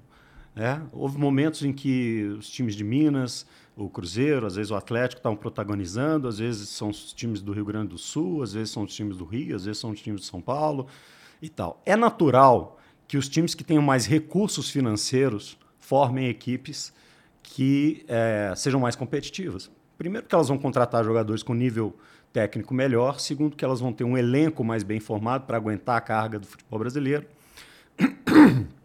Perdão. É, então, eu não acho que seja uma coisa geográfica. Entende? É isso que eu quero dizer. Não acho que é uma coisa geográfica. Não é o fato do time estar em Porto Alegre que vai fazer ele ser menos importante do que o time que está em São Paulo. É a, a forma como ele está jogando e tal. Aí muita gente diz assim: ah, mas tem uma carga é, de informação muito maior so- sobre o Flamengo ou sobre o Corinthians. Aí é uma equação muito simples. É, é uma equa- equação de entrega de audiência. Entendeu? Então eu não acredito muito nessa, nessa discriminação assim, de forma tão. Como ela é colocada assim de uma forma, um complexo meio de vira-lata. Acho que, cara, nunca me senti menor por estar trabalhando numa emissora em Minas ou, ou fazendo alguma coisa assim. Não, pelo contrário, estamos fazendo a mesma coisa. E acho que assim também tem que ser o futebol, entendeu? Entendi. É, bom, isso dito, eu acho que o processo das SAFs, e é importante, outro dia a gente estava conversando no FDP com, com o CEO do Cruzeiro e ele estava explicando, é, aliás, com, com o Thiago Escuro, com o CEO do, do, do Red Bull. Do Red Bull. E, e, e ele, uma das coisas muito interessantes que ele disse é que existem modelos diferentes de SAF. Né? É, Inclusive, o Red Bull Bragantino não é uma SAF, Aham. é, um, é um clube empresa, é outra história. Né? Ele é um, um clube da, do Red Bull, é uma, é uma limitada, né? não é uma sociedade anônima. É, e cada um tem o seu modelo. Né? Tem o modelo do, do investidor individual, tem o modelo do investidor de, de, de fundos financeiros, né? tem, tem vários modelos. Eu acho que cada um vai achar a sua melhor forma de lidar com isso e a melhor forma de administrar esse dinheiro. O que eu acho difícil no futebol brasileiro é o que alguns clubes estão tentando fazer, que é vender a SAF, mas manter o controle do clube. Por quê? Porque é muito mais fácil você vender 51% do que 49%. Concorda Sim. comigo? Claro. Não é? Então, eu acho que alguns clubes estão se perdendo um pouco nessa tentativa de manter ainda uma, uma gestão é, amadora, mas querendo captar um dinheiro profissional. Isso não faz o menor sentido para É, mim. isso é porque. Isso aí que você tá falando é, é como é na Alemanha, mas é porque a lei lá é assim. É. Né? Então. Então eu tô, querendo ser o Bayern, né? Mas É, é, exatamente. se os caras tivessem condições de comprar 100% do Bayern, eles iam comprar. pô. Exatamente. Então, assim, É, eu acho que alguns clubes estão se perdendo é, um, um, pouco nesses, nesses vários modelos, né? Para tentar, alguns para tentar manter ainda um, um, um, controle que, que muitas vezes é amador, né?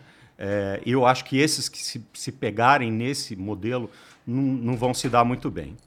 Especificamente com relação aos times de Minas, é, tem duas, tem duas, vão, na minha opinião, acho que vão ser duas formas diferentes. Assim, o Atlético tem um grupo de empresários muito poderosos é, que ajudam muito o clube é, e que ajudaram muito o clube e que, e que comandam é, hoje o conselho também do clube. E eles não vão entregar de mão beijada para quem, para um terceiro, para dizer assim, ah, se aparecer lá o o, um outro Ronaldo, entendeu? Se aparecer lá, digamos que o Reinaldo, por exemplo, o rei do galo, fosse bilionário e dissesse assim, ah, vou, vou comprar aqui e tal. Não, não vai, não vai funcionar desse jeito, entendeu? Porque esses caras fizeram um investimento muito grande e tal. Então, acho que vai ser uma fórmula um pouco diferente, é, mas eu não tenho dúvida de que essa injeção de capital vai transformar os times, não só os times de Minas, mas os times que conseguirem lidar com isso, em muito mais competitivos do que aqueles que ficarem com uma gestão antiga, só, com, só baseado ali na, na decisão dos conselhos deliberativos ou de presidentes que botam dinheiro porque ele é vaidoso. Uhum. Acho que isso aí vai acabar no futebol brasileiro. Tá. É, Agora a última do Matheus Capanema. Hum. Fala, Bob, tudo bem? bem? Como foi sair de uma TV consolidada e voltar para o desafio do rádio e na 98? Foi um desafio ou foi bem tranquilo para você? Foi um desafio e foi bem tranquilo. é, foi bem tranquilo. Foi, é, assim, o desafio é porque é uma proposta completamente diferente, um veículo é, é um veículo que entre os, entre os diferentes ele é mais diferente ainda.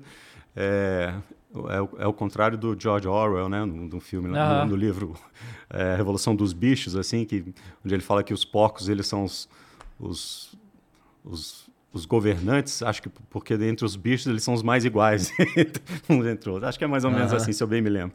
Mas a, a, entre, entre os veículos de rádio é o veículo mais diferente que eu encontrei, é, porque tem uma proposta diferente está é, tá nascendo como uma, uma emissora de televisão, está em canal aberto, né, na região metropolitana de Belo Horizonte. Então tem um, tem um, tem um processo de desenvolvimento ali que a gente está fazendo junto. É, a proposta que me fizeram foi uma proposta muito que, que combina com, a, com, essa. A gente estava brincando da minha nerdice, né, de tentar fazer as coisas pelo desafio de fazer. Então foi a proposta que eu vi que tinha um desafio maior, com uma liberdade de criação maior é, e com um elenco que, que ia me ajudar a, a, responder aquilo. O grande desafio que eu pensei, disse, como é que eu vou me encaixar num lugar que tem um elenco tão, é, tão azeitado? É, o que, que eu posso contribuir para isso? Então, esse está sendo o grande desafio. É, e eu estou me divertindo a beça e, e, e, acho os caras muito, realmente muito bons. Espero estar tá contribuindo. É, com relação a sair de um veículo consolidado, por exemplo, sair da TV Globo, é aquilo que eu expliquei. Eu acho que os ciclos se fecham. É, eu fiz tudo que tinha para fazer, fiz tudo é, que, que, dava para fazer, fui super bem tratado do, do, primeiro minuto ao último minuto. Então não teve, não ficou nenhum ranço, não ficou nada, entendeu? É, a única coisa que, que eu gostaria de ter feito e que não tive oportunidade de fazer por uma questão é, de logística é, e a TV Globo não tem nada a ver com isso, eles, eles, eles deram, dariam um jeito. Foi a final é, do Mundial é, que o Atlético disputou. Uhum. Porque a gente foi fazer a semifinal é, de São Paulo. Só não, não, vamos, não vamos fazer a, a semifinal do Marrocos. Então foi uma equipe inteira para o Marrocos para fazer. E disse assim, a narração da semifinal a gente vai fazer é, do estúdio em São Paulo. E assim que terminar o jogo, vocês pegam um avião, vão para Paris e lá tem uma e tal. Então a equipe era eu, Casagrande, o Arnaldo e o, o, e o Galvão. E aí fomos fazer o, fomos fazer o jogo. Mala pronta, tudo pronto e tal, não sei o quê. Aí o Marcos Mora, que Deus o tenha, um dos caras mais legais que eu conheci, e o Sidão, chegaram para mim e disseram assim: ó, o seu voo é mais cedo do que o voo do Galvão e do Arnaldo e do Casão. Então, é, se esperar acabar o jogo, é, e aí você pega pegar um carro e tal, você não vai chegar. Você não vai chegar no aeroporto. Então, o que, que nós fizemos? Nós botamos um helicóptero aqui. Caraca! Em cima. A hora que acabar o jogo, você sobe, pega o helicóptero, ele vai te levar para o aeroporto. E aí você pega seu voo e tal, vocês vão se encontrar em Paris e de lá vocês vão para o Marrocos e tal, não sei o quê. Eu falei, pô. Agora eu se consagro, como diz, como diz o meu amigo, meu amigo Milton Leite, né? Agora eu se consagro, né? Aí, putz, foi tudo animado e tal, aí não sei o quê. Bom, o Atlético perdeu a semifinal. Aí, aí acabou o jogo, entra o Marquinhos entra e fala assim, gente, projeto cancelado, como o Atlético não está na final, nós não vamos fazer a final do Marrocos, vocês não vão mais viajar. Putz, cara, que. Ah. Aí eu falei, Se pô, fudeu me fudi bonito, ali, assim, né? me ferrei e tal. Então foi a única coisa que eu não, que eu não fiz. Não foi culpa da TV Globo, obviamente. Eles estavam com tudo pronto para fazer, para me oferecer, para eu ir lá fazer o jogo. Então ficou essa frustração na minha carreira. O resto, é, eu fiz tudo que tinha para fazer na TV e fiz com muito, com muito carinho. Então não, não ficou nenhum, nenhum ranço, muito pelo contrário, só tem gratidão. Maneiro, maneiro. Cara, tá assinando a nossa camisa, por favor. Opa! Ô, Bob, tu falou aí rapidamente aí do teu, da- do teu Instagram e tal, mas É. quais são as tuas redes sociais, cara? Só Instagram. É. Só Instagram. E é Bob Faria. Bobfaria.oficial. Tá. É, aí lá, pô, eu gosto de. eu- eu- de vez em quando eu faço umas lives tocando, que nem como se eu estivesse em boteco. Aham. Entendeu? O pessoal vai pedindo, eu vou tocando violão, cantando, faço do meu quarto mesmo. Maneiro. Eu publico coisas é, aleatórias e tal. Raramente eu publico coisas é, relacionadas a, a- a futebol, entendeu? Porque, é- é- aliás, é uma outra convicção que eu tenho, assim. Tipo, eu tenho algumas empresas que me pagam para fazer isso. Então, se eu tenho uma informação, eu vou dar primeiro naquela empresa, É, não vou é, dar no meu, na minha rede social. Mas eu converso com todo mundo, tem, tem muita coisa legal. Então, bobfaria.oficial, sejam todos bem-vindos. Cara, muito obrigado por vir aí trocar essa Obrigado, ideia com a Bob. gente. Pô, imagina, cara, onde você É. quer que eu faça? Onde você quiser aí, fica à vontade aí, onde tu Tá arrumar um espaço. aqui. Ó, você que tá assistindo aí, segue o Bob, tá aqui no comentário fixado, tá bom? Só clicar que você vai direto pra lá. Não esquece de se inscrever, de dar o like também, até porque se você não fizer, o próximo Uber que você pedir vai vir um Quid, tá bom? E a gente se vê Amanhã. amanhã. Todos os vê dias amanhã. até sábado dessa semana. Todos os dias até sábado dessa semana, tá bom? Então um beijo pra vocês e até lá. Obrigado, gente. Beijo. Valeu. Bob. Obrigado mais uma vez e tchau.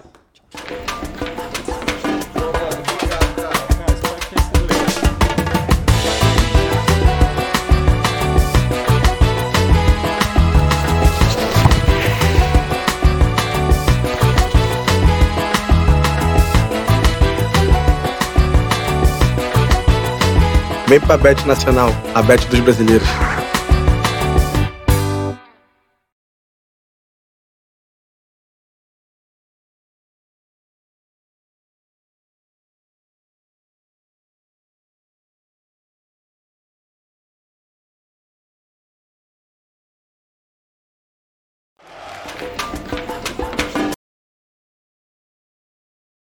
Lucky Land Casino asking people what's the weirdest place you've gotten lucky? Lucky? In line at the deli, I guess? Aha, in my dentist's office. More than once, actually. Do I have to say? Yes, you do. In the car before my kids' PTA meeting. Really? Yes. Excuse me, what's the weirdest place you've gotten lucky? I never win and tell. Well, there you have it. You can get lucky anywhere playing at LuckyLandSlots.com. Play for free right now. Are you feeling lucky? No purchase necessary. Void where prohibited by law. 18 plus. Terms and conditions apply. See website for details.